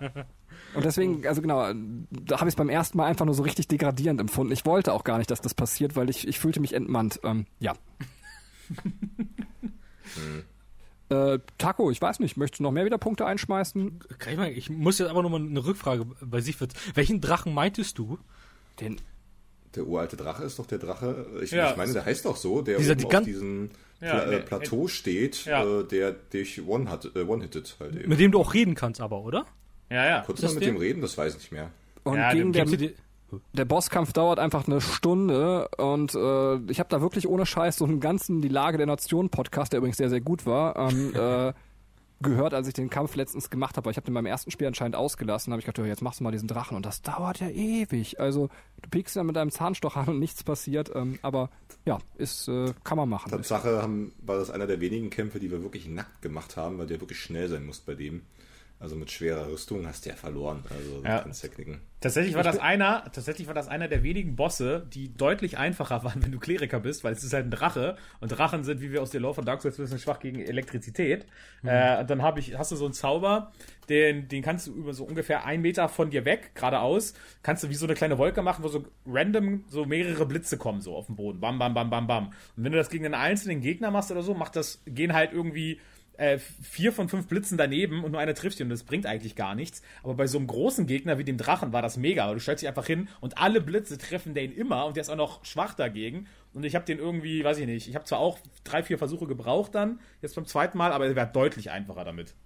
Ja, das ist 3, 4 klingt schon definitiv verträglicher. Also wir haben wirklich lange dafür gebraucht, das weiß ich noch. Aber bin ich der Einzige, wie, wie so ein Vollidiot jetzt wieder besiegt hat? Ich habe den immer in die Luft fliegen lassen und dann, wenn er sein Feuer gespart hat, bin ich weggelaufen. Also musst du es auch er wieder- machen. Wenn er wieder es geladen ist, bin ich hingegangen, habe so, hehe, ich piek's dich einmal, und dann wieder weg. Ähm, Ja, genau so musst du es machen. okay. Ich habe den gar nicht bekämpft. Ja, das ist auch nett, weil der redet Also- eigentlich mit einem und das ist auch völlig in Ordnung. Das spricht für dich, Taco. Nee, ohne Scheiß. Also ich bin gerade, ich bin gerade nur verwirrt, weil bei mir war das nämlich so, als ich zu dem hingegangen bin, hat mich keiner angegriffen. Ja, Die haben mich stimmt. Die habe ich halt einfach angeschaut. Der war so, okay, alles klar, ich darf hier Ja, passieren. pass auf, das habe ich aber auch gemerkt. Das ist ein Unterschied, meine ich, zu der Skull of the First Sin Edition. Weil, ähm, ich habe das nämlich ja auch jetzt erst nochmal in der Skull of the First Sin Edition gespielt. Und ich erinnere Ja. mich auch an das, was Sefitz gesagt hat, dass der Weg dahin brutal war. Ja, Der ja. war abfuckbar. Ja. Alles hat dich getötet, ein Millimeter nach vorne und da kamen irgendwie vielleicht 80 Gegner, die Ritter, die dich, die dich, die dich fisten wollten. ähm, ja. Und als ich jetzt die Skull of the First Sin gespielt habe, ist nämlich am Anfang steht nämlich einer von diesen Rittern und wenn du den nicht angreifst, dann greifen die dich auch nicht an. Ach, krass. Die Mhm. haben, Bo- äh, die haben Safes haben die angegriffen. Ja, ja. Also es kann natürlich auch sein, ich, ich- wie gesagt, es ist Nein, sehr nein, lange das war her. so. Ich, das war bei mir beim ersten Playthrough genauso, wie du sagst. Das Ja, aber es, aber es könnte doch sein, dass man vielleicht das erste Mal auch frei hochgelaufen ist und die dich nur angreifen, wenn du ihn dann schon einmal angegriffen hast. Ja, das natürlich schon. das kann sein, das weiß ich nicht, aber es war bei mir definitiv jetzt beim zweiten Mal so, dass ich mir gedacht habe, boah, das ist doch jetzt anders. Ich erinnere mich doch, dass das brutal schwer war hier und das war es nämlich nicht mehr. Beim ersten, beim beim ersten Playthrough Vanillas Dark Souls 2 haben die mich bis ans Ende der Welt gejagt. Und da waren zum Teil auch, ähm, ich habe mir da noch mal ein Video angeguckt, weil ich auch gedacht habe, du hast das anders in Erinnerung, das kann doch nicht sein. Und da stehen zum Teil an anderen Orten auch andere Gegner. Die haben das verändert, das Areal, in der, wirklich in der neuen Version. Also im Patch.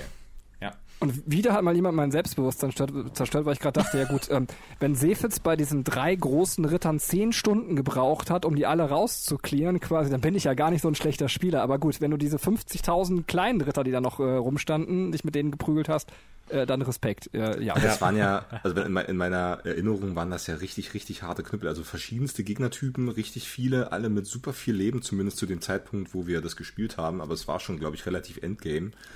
Und aber ja, also ich habe, ich weiß noch, ich mega gefeiert, als ich diesen Drachen dann gelegt habe. Und nochmal zum Punkt, nur weil er reden kann, heißt das nicht, dass so ein schönes Drachensteak nicht auf meinem Teller liegen muss. Also ja, das stimmt natürlich.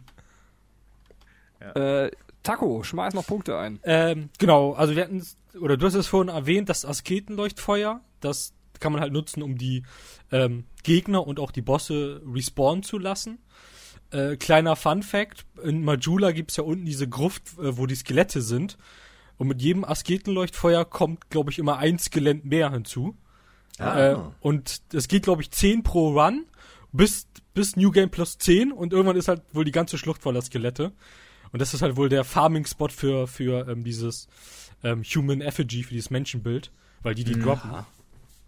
Ähm, auch, auch sehr, sehr coole Idee. Also das Asketenleuchtfeuer ist halt auch dieser Punkt dann, wenn man sich das ein bisschen, bisschen schwerer machen will, finde ich ein cooles Feature. Ja, ich habe das, ich hab das beim zweiten Playthrough jetzt auch gemacht, weil ich am Ende noch halt den Dark Lurker besiegen wollte und du kommst ja immer nur in das Gebiet von dem rein, wenn du Human Effigy dem darbietest. Ähm, und dann hatte ich keine mehr und habe gesagt, scheiße, wo kriegst du die jetzt her? Du kannst die farmen. Hab das gefunden, hab da auch immer die Asketenleuchtfeuer reingeschmissen, hab die Skelette gekillt, damit ich den Boss da noch äh, unten besiegen kann dann, ja. Ja, stimmt. Ja. Ähm, äh, ich habe geschrieben, es gibt generell mehr versteckte Substories und NPC-Interaktionen, äh, von denen ich, glaube ich, so gut wie gar keine gefunden habe, glaube ich. ja. Äh, die, die waren richtig gut versteckt für mich. Ähm, teilweise auch, auch Händler, die, die halt immer die Plätze gewechselt haben, die ich dann teilweise nicht gefunden habe. Äh, Ja. Es gibt es gibt neue unsichtbare Wände und eine neue Funktion, die zu öffnen, was richtig scheiße war. Ja, für mich. Das, hat, mich- das, hat, das hat mich auch richtig angekotzt, Alter. Dark Souls 1 haust einfach irgendwo gegen, dann geht die Wand auf und da musst du davor stehen und musst sie aktivieren wie ein Item. Und ganz Ja. oft funktioniert das auch nicht, weil irgend so ein Volltrottel Ja. vor die Wand, um dich zu trollen, Ja, der Nachricht ja. gelegt hat. Ne? Das hat mich so angekotzt, Alter. Und dann jede Ja. zweite Wand immer, Achtung, äh, schein- scheinbare Wand voraus, scheinbare Wand voraus. Und irgendwann habe ich dem nicht mehr geglaubt. Und dann bei Ja. meinem, jetzt bei meinem zweiten Playthrough habe ich dann zum Teil, weil ich aus Erinnerung noch, äh, also die, das, die, die Nachrichten Fülle, die war nicht mehr so gegeben, weil es mittlerweile natürlich nicht mehr so viele Leute spielen, ja. Äh, und dann habe ich jetzt zum Teil noch total viele versteckte Wände gefunden, die ich bei meinem ersten Playthrough gar nicht gesehen habe, weil ich gedacht habe, die Leute trollen mich nur. Ja, Ja, absolut. Life's not fair. ja. Ja, ich habe auch beim, beim ersten Mal habe ich einfach gegen jede Wand geschlagen und ich dachte immer so, das kann doch nicht sein, noch keine versteckte Wände hier rausgenommen. Ich meine, du probierst das ja auch nicht, dann einfach für dich vor eine Wand zu stellen und dann X oder A zu drücken oder sowas. naja. Ja. Ähm, dann habe ich mir notiert, äh, passend zu dem, was auch äh, Gregor in seinem Einspieler gesagt hat, ähm, es gibt halt so, sofort diesen Teleport beim Bonfire. Ähm, was ich anfangs tatsächlich auch erst schade fand, weil mich das auch ein bisschen äh, rausgehauen hat. Ähm, auf der anderen Seite, dass das Bacon gesagt hat, es gibt halt einfach zig Bonfire, äh, so dass ich das zu, zum Schluss dann auch ganz, ganz froh war, ähm, dass man überall schnell hin konnte. Ich Ja, aber ist man froh oder ist man auch da wieder mit dem Loserhut in die Ecke gestellt Ja, ein bisschen was von beiden, ne? Ja, ich finde so in Dark Souls 1 musstest du dir das, das, Teleport, äh, das Teleportieren von Bonfire zu Bonfire halt erstmal verdienen, indem du halt Ja. äh, in gewisse Weise gespielt hast. Und dann konntest du ja auch nicht zu jedem Bonfire. Und ich fand das auch damals schon bei Dark Souls 2, das hat mich echt gestört, dass du, ähm, dass, dass du halt sofort überall wieder hin konntest. Und das hat halt auch dazu beigetragen, dass, dass die Welt einfach, also, ja, dass man sich in der Welt nicht so zurechtgefunden hat, einfach generell, oder dass man sich nicht so heimisch gefunden hat, ne? Weil bei Dark Souls Ja. 1, die war ja, weil du dieses Feature mit dem Teleportieren die meiste Zeit des Spiels nicht hattest, war die Welt ja extra so gebaut, dass alles miteinander verzahnt ist und so weiter und du ganz viele. Geheimgänge findest. Und das hattest du bei Dark Souls 2 halt nicht. Bei Dark Souls 2 läufst du ganz oft in eine Richtung, dann ist da eine Sackgasse und dann geht's nicht mehr weiter. Na gut, teleportiere ich mich wieder zurück nach Majula. Und das war, das, das war lame. Das war echt Ja, lame. Das ist tatsächlich auch das, was ich äh, im Intro meinte mit äh, du bist nicht so gut gebaut wie deine Schwester. Etwas, was mich wirklich total gestört hat, weil wenn hat man irgendwelche coolen Shortcuts in Einzelgebieten, aber nicht äh, auf, auf die Gesamtwelt, also auf den Hub Ja. quasi bezogen. Und das Mhm. ist wirklich was, was sehr, sehr schade ist bei Dark Souls 2. Ähm, ich habe das gar nicht so krass. Gregor hat ja gesagt, dass er viele Gebiete auch langweilig fand. Das habe ich gar nicht so krass empfunden. Also ich finde, können wir ja gleich noch drüber Ja. reden. Einzelne Gebiete finde ich sehr, sehr schön in dem Spiel. Ähm, aber eben diese Verzahnung, das finde ich wirklich fast schon traurig. Ähm, ja. also im Vergleich zu Teil 1. Ähm, wobei, da hätte niemand drüber gemeckert, wenn man äh, Teil 1 nicht gehabt hätte, muss man auch fairnesshalber sagen. Wie bei Ja, fast allem stimmt. von Dark Souls 2. Es ist ja bei Bloodborne nicht anders, dass du ja auch so einen Haupthub hast, das halt dann nur woanders ist. Es war bei Demon, ja- es, es war bei Demon's Souls ja auch nicht anders. Also ich Nee, finde, eben. ich finde, ich finde mit Jula an sich finde ich schön. Da Ja, habe ich ja. gar nichts gegen. Aber dass du halt, ja, keine Ahnung, das hatte, du hattest in Souls 1 auch quasi einen Feuerbrandschrein und dann war halt irgendwann die, die Firekeeperin da weg und das war ein Schock und keine Ahnung was. Also es Ja. war auch, dass du das hattest, aber du musstest halt immer wieder dahin laufen. Ja, Und, ja. Das macht schon einen Unterschied aus, ne? Ob du dich dahin teleportieren kannst oder einfach wieder dahin laufen musst. Ja, und einfach dieses Gefühl, wenn du später halt eben das Herrschergefäß bekommst und dann halt diese Erleichterung einfach, boah, ich kann jetzt teleportieren. Wie Ja. unfassbar awesome ist denn das? Und das ist halt auch so ein Ding, ähm, Spielern etwas zu, äh, zu geben, was sie sich erarbeitet haben, außerhalb von Levelpunkten, finde ich halt einfach mega. Dass man halt, wie gesagt, wie vorhin die Idee, dass man halt, okay, ich will meine Punkte zurücksetzen, ich muss etwas dafür tun und dann werde ich dafür belohnt. Ne? Und das gleiche halt eben ähm, so eine Erleichterung des Gameplays äh, sollte man sich irgendwie immer erarbeiten. Das finde ich zumindest schön. Ne? Das heißt jetzt nicht, dass es schlecht ist, dass das Demon, äh, dass das Dark Souls 2 hat. Wie gesagt, haben andere Spiele zu Genüge. Aber das macht Dark Souls 1 halt doch schon etwas besonderer halt, klar. Ich würde vielleicht schon einen Schritt versuchen weiterzugehen. Also wir können gleich nochmal, wenn wir am Ende Zeit haben, nochmal ein paar Mechaniken aufgreifen. Ähm, Ja. Aber da wir noch eine recht volle Liste haben, ähm, ich würde einmal noch die Frage in die Runde stellen. Wir haben jetzt, äh, das war jetzt eigentlich eher neutrale Punkte genannt. Äh, Bei Gregor kamen auch sehr viele Punkte, die Dark Souls 2 schlechter macht. Habt ihr denn irgendwas, wo ihr sagt, das finde ich richtig gelungen an Dark Souls 2 und vielleicht sogar besser, äh, als das Dark Souls 1 gemacht hat als Neuerung. Ähm, ich fände das schade, wenn das jetzt so runterfällt. Ich hätte tatsächlich einen Punkt, ich weiß nicht, hat jemand von euch auch einen?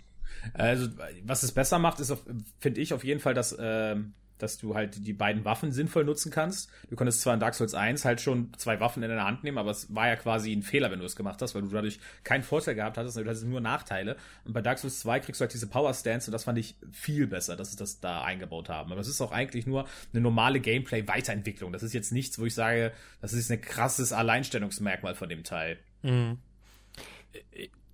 Darf ich? Ja, bitte. Ich glaube, ich finde das das größte Alleinstellungsmerkmal ähm, und, und das finde ich witzig, da muss ich gleich nochmal was zu sagen, äh, ist halt diese Spielerei mit dem Licht, ähm, dass die Fackel halt so eine, so eine große Rolle spielt. Und ich finde es halt so krass, weil das war halt so das Ding, womit die damals beworben haben, äh, Dark Souls 2 beworben haben. Und ich weiß auch, dass es auf der PS3 dann im Endeffekt halt außer die Funktion, die das Licht hatte, ähm, optisch gar nicht mal so geil war. Das hat jetzt für mich keinen ja, Unterschied gemacht. Ey, das war sorry, dass ich so zwischen zwischengrätsche, nee. aber das war auf der PS3 richtiger Dreck. Ich habe jetzt auch gedacht, auf dem PC ist vielleicht noch ein bisschen anders, aber auf dem PC war es auch nicht signifikant anders. Das ist so ein Punkt, wo du merkst, die haben das Spiel nicht fertigstellen können. Die waren ein Feature angedacht, was einen krassen Effekt gehabt hätte. Das haben sie dann irgendwie wieder halb rausgekantet und weil sie das Spiel rechtzeitig zum Release fertig kriegen mussten. Das merkst mhm. du da hart. Das merkst ja. du da richtig hart. Ja. Weil wenn man die Trailer sieht, wie du schon sagst, das ist ein krasser Unterschied. Die, die, ersten Trailer von Dark Souls 2, das, sieht, das Spiel sieht grafisch ganz anders aus und hat dort richtig krasse Lichteffekte, wo du wirklich dir ganz oft überlegen musst, okay, nehme ich jetzt ein Schild in die Hand oder nehme ich eine Fackel, weil ich sonst nichts sehe. Das ja. war total oft, aber das war dann später einfach effektiv nicht im Spiel. Genau. Ähm, genau, davon abgesehen gibt es aber sehr viele Sachen mit, mit dem äh, Licht und dem Feuer. Ich glaube, du hattest einen in deinem Stream auch zum allerersten Mal bemerkt, äh, ich tatsächlich auch, wenn man mit der Fackel bei der Niemandswerft hochgeht, dass die Gegner einen nicht angreifen. Ja. So. Das, das, das war, ich dachte, wow, ich habe so viel Zeit mit dem verschwendet damals. ja, ja, das stimmt. Ja.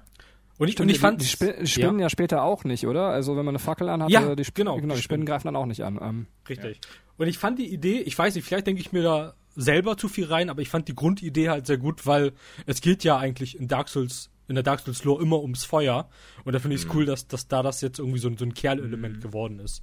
Stimmt, das stimmt. Ja, aber stimmt, wie Zack schon sagt, ne, hätten sie es halt wirklich nochmal ein bisschen ja. besser ausgearbeitet, wäre es halt richtig, richtig geil gewesen. So war es ein nettes Gimmick halt. Ne? Da kommt ja irgendwann mal ein Remaster.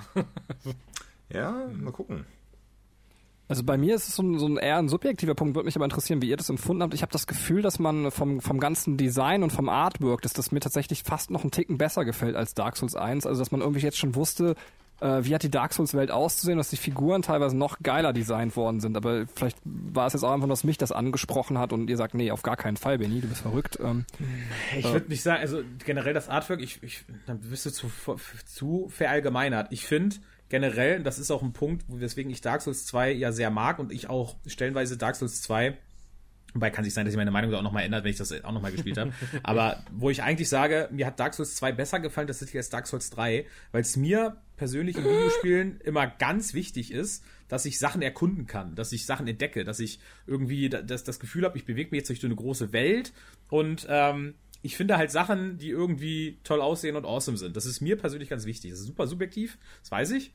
Ähm, aber das hatte ich halt Dark Souls mit seinen wirklich zum Teil krass abwechslungsreichen Schauplätzen mehr als bei jedem anderen Dark Souls Teil. Aber ich würde nicht sagen, dass das besser ist. Es ist halt irgendwie nur anders, weil was bei Dark Souls 1 so ist, du hast halt da hast du auch gute Schauplätze, davon mal ab, so ist es nicht. Aber ähm, die haben halt auch immer noch eine, eine, feste, krasse Lore dahinter. Und ich finde, dieses, dieses Erzählen der Geschichte über die Welt macht Dark Souls 2 sehr wenig bis gar nicht. Und das ist super schade. Ja, ja. Da gibt's ja, so. Äh, Entschuldigung, ja, alles gut. Nee, ach, ich kann mich da nur ein bisschen anschließen. Gibt natürlich immer so ein paar Kleinigkeiten halt eben, wie das halt eigentlich überall dieses Grundthema Drachen, was da ja auch jederzeit groß gespielt wird, zumindest versucht wird in der Welt da ein bisschen wieder zu spiegeln.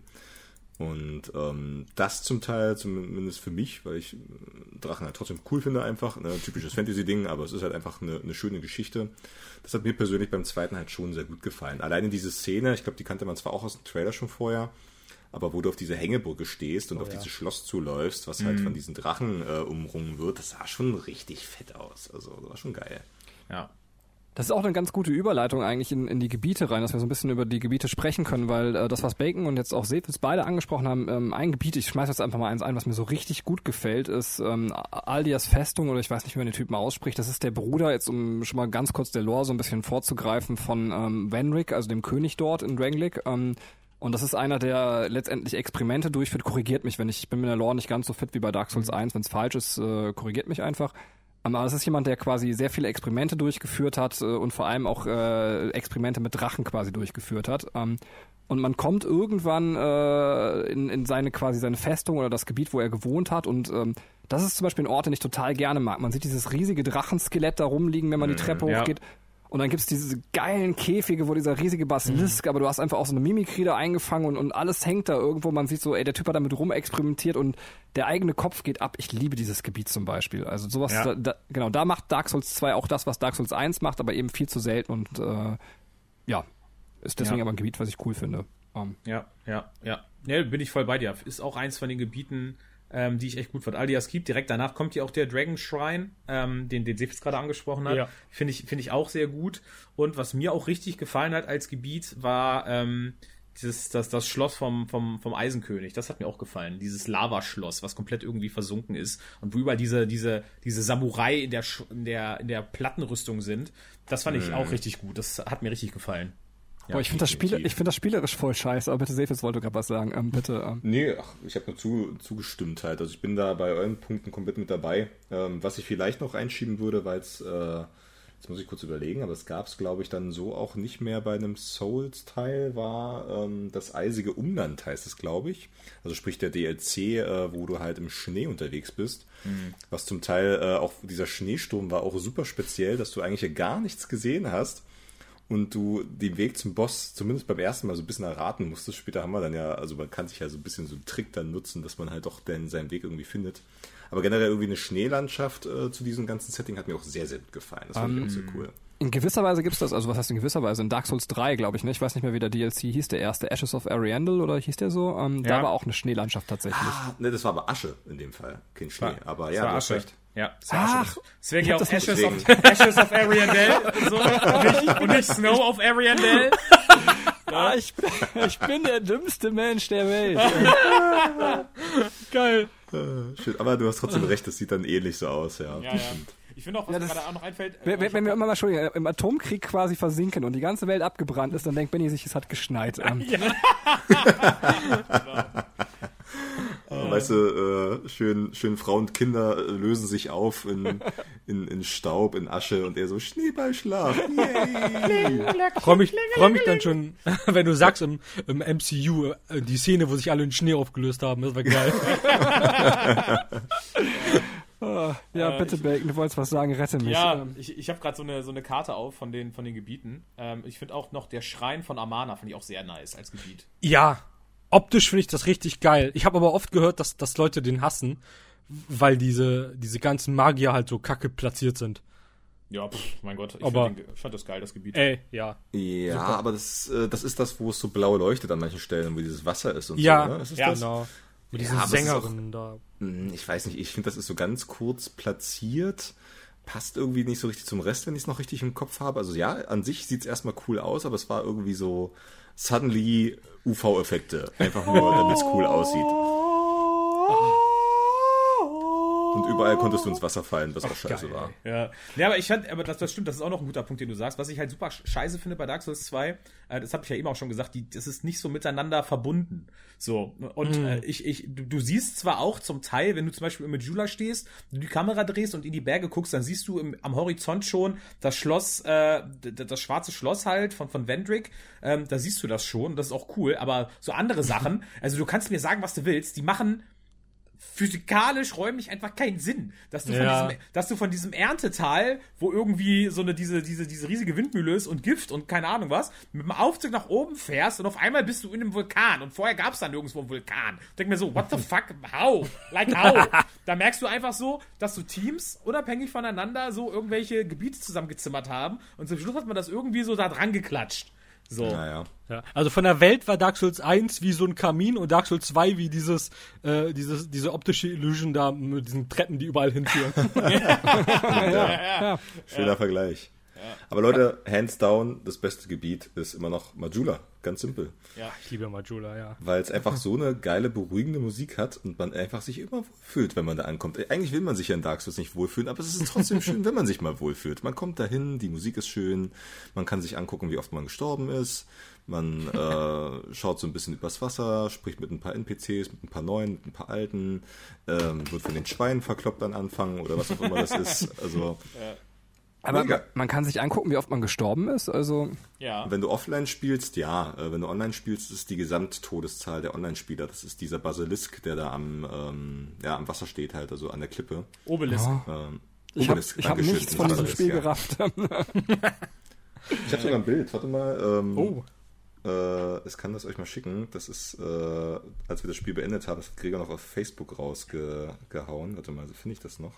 Da sieht man nämlich unsere Todeszahl sehr schön. Während du suchst quasi, kann ich mal ganz kurz, ich möchte Nomansworf oder Niemandswerf. ja, Niemandswerf. Die habe ich Ich auch auf der Liste. Finde ich auch Ja, großartig. genau. Ah, echt, ja, die, die Piratengeschichte. Ich möchte sowieso, ich wie- möchte ein, ein, ein Dark Souls im Piraten-Setting haben, aber man fühlt Ja, sich, hands down. Ja. Pirate Soul. man fühlt sich wie im Phantasialand, wer das kennt, also einfach so ein Vergnügungspark, wo man auf so einem, so einem Ride ist und dann hat man noch die typischen Dark Souls Abkürzungen, finde ich super geil und, und die Gegner, die Bacon eben beschrieben hat, ich liebe die auch vom Design her, diese, ähm, ich weiß gar nicht, was das so richtig ist, diese schwarzen Viecher, die eben in, ins, vom, vor Licht weglaufen. Ich finde das großartig, das Gebiet. Bestimmt auch Experimente, oder? Von, von dem Bruder. Kann ich mir gut vorstellen.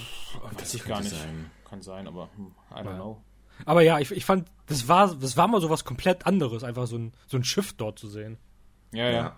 Das stimmt. Ja, ich glaube, lore-technisch ist das dazu da. Also wenn ich mich auch da recht erinnere, man hatte eben die, die Untoten quasi, die verflucht sind äh, mit dem Schiff, wurden von Banditen quasi letztendlich äh, dann eben auf die äh, auf das die jetzt habe ich schon wieder das Namen von diesem Gefängnis verla- also vergessen, die aber genau Bastille. zu, Die ja genau stimmt da wurden sie quasi hingebracht und weggesperrt Ja, ja. deswegen kommt man eben auch auf zwei Seiten an, an in dieses Gefängnis rein und einmal mit dem Schiff eben ja Ja, Also ich, ja. ich fand es halt cool, dass es halt dieses Piratending gab, allerdings fand ich es, glaube ich, auch super nervig. Ich weiß, dass wir da echt häufig rumlaufen mussten, weil echt viele Gegner da waren und das so ein bisschen verwinkelt war. Du musstest aufpassen, dass du nicht ins Wasser fällst und Ja. der Boss hatte mich auch noch genervt, das weiß ich auch noch. Aber an sich ein cooles Setting, das stimmt Ich schon. muss auch sagen, das sind ja eigentlich keine Piraten, das waren ja mal Wikinger, ne? Also zumindest habe ich das so wahrgenommen. Aber es ist jetzt Haarspalterei.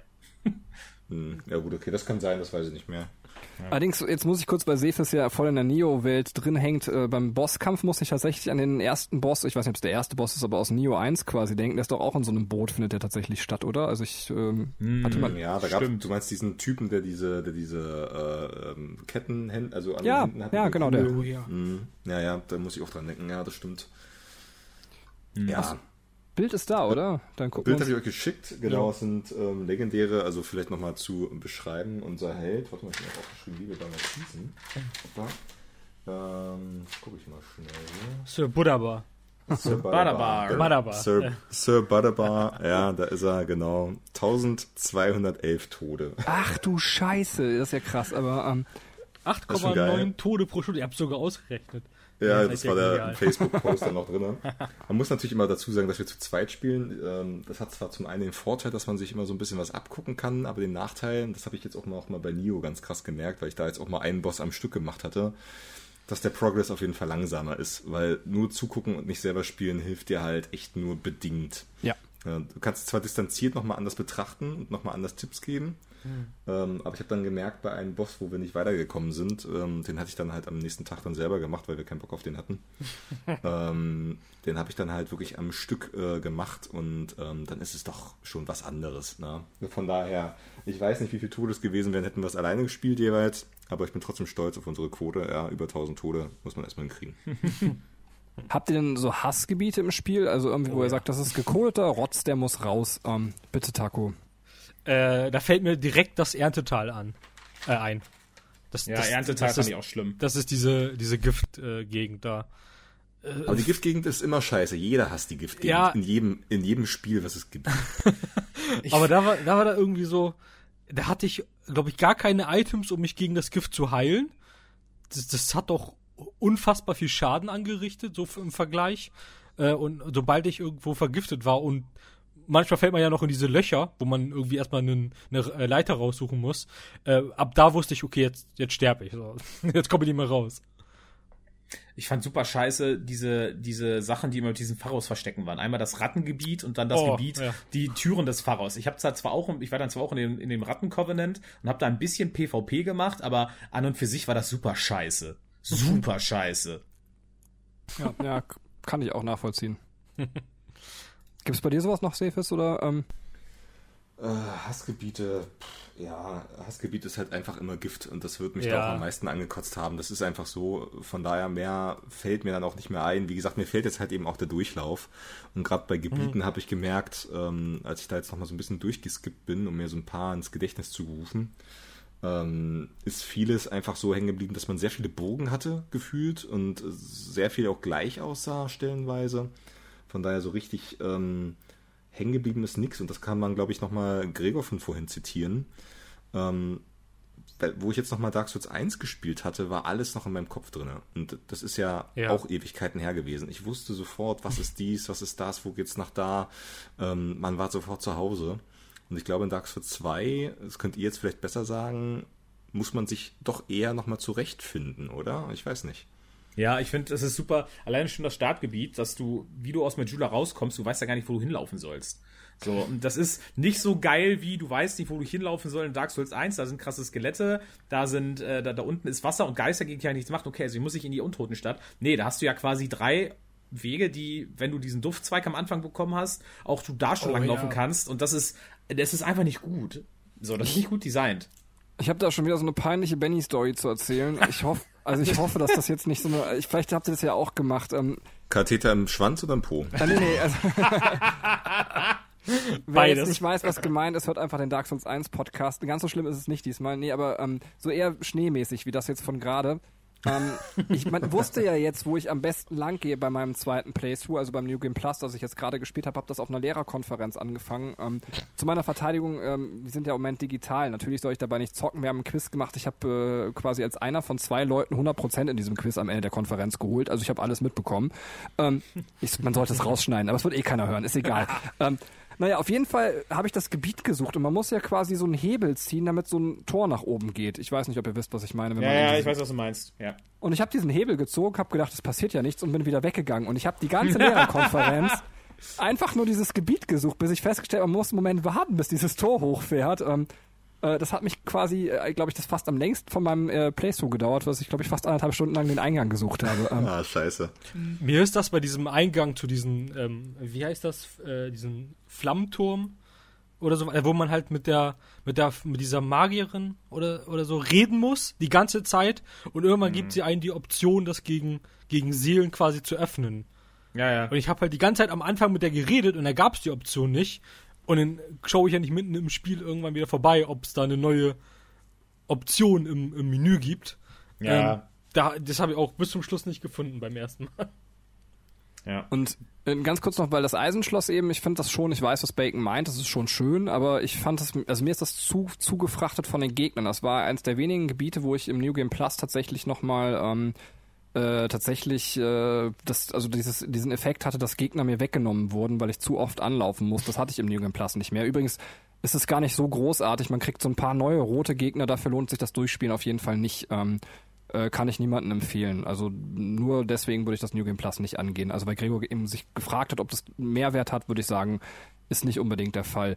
Es war sogar so dann beim New Game Plus, dann wollte ich mich ein bisschen beeilen, um noch durchzukommen und dann äh, bin ich einfach an den Gegnern vorbeigerusht und äh, habe mich quasi dann äh, um nicht zu sterben beim Smelter Demon quasi reingerollt und ich finde, das sagt schon einiges aus, wenn man so eine Gegnerhorde hinter sich herlaufen hat, dass man sagt, okay, äh, dann nehme ich den sicheren Ausweg zum, zum Smelter Demon. Ähm, das ist einfacher, als diese Gegnerhorde jetzt zu bekämpfen. Ähm, ja. Wenn auch niemand mehr was zu gebieten hat, würde ich von da aus auch direkt zu Bossen kommen. Also, dass wir einfach mal ich sagen. wollte ich, ich wollt nur noch, doch, ich wollte noch was zu Gebieten sagen. Ich, Nein. Äh, doch, tatsächlich wollte ich das. Tu es. Wenn ich darf. Ähm, ich bin immer schnell. Äh, die besten Gebiete aber im Spiel, und ich, das ist auch krass irgendwie, weil man hat das Gefühl, es wurde von unterschiedlichen Teams dann gearbeitet, ist alles, was im DLC passiert. Ich finde alle DLCs von Dark Souls Ja. 2 finde ich fantastisch und die, Ja. die Gebiete sind so viel besser, als so ziemlich jedes Gebiet, was du im Hauptspiel hast. Und das ist total seltsam, dass das DLC ich- besser ist als das Hauptspiel so. Das Das wollte ich auch stimmt, sagen. wirklich. Also das ist das äh, einer der riesigen Pluspunkte in Dark Souls 2 sind ganz klar die DLCs. Da kam ja auch, wie viel waren es jetzt insgesamt? Drei. Zwei oder Drei, drei? drei, Drei, drei, ne? ja. Genau. Das waren drei Stück, die waren alle geil. Da haben sie richtig reingebuttert. Da waren wir auch richtig zufrieden mit. Und ähm, da gebe ich dir vollkommen recht. Die hatten nochmal deutlich mehr Punch als das Hauptspiel, ja.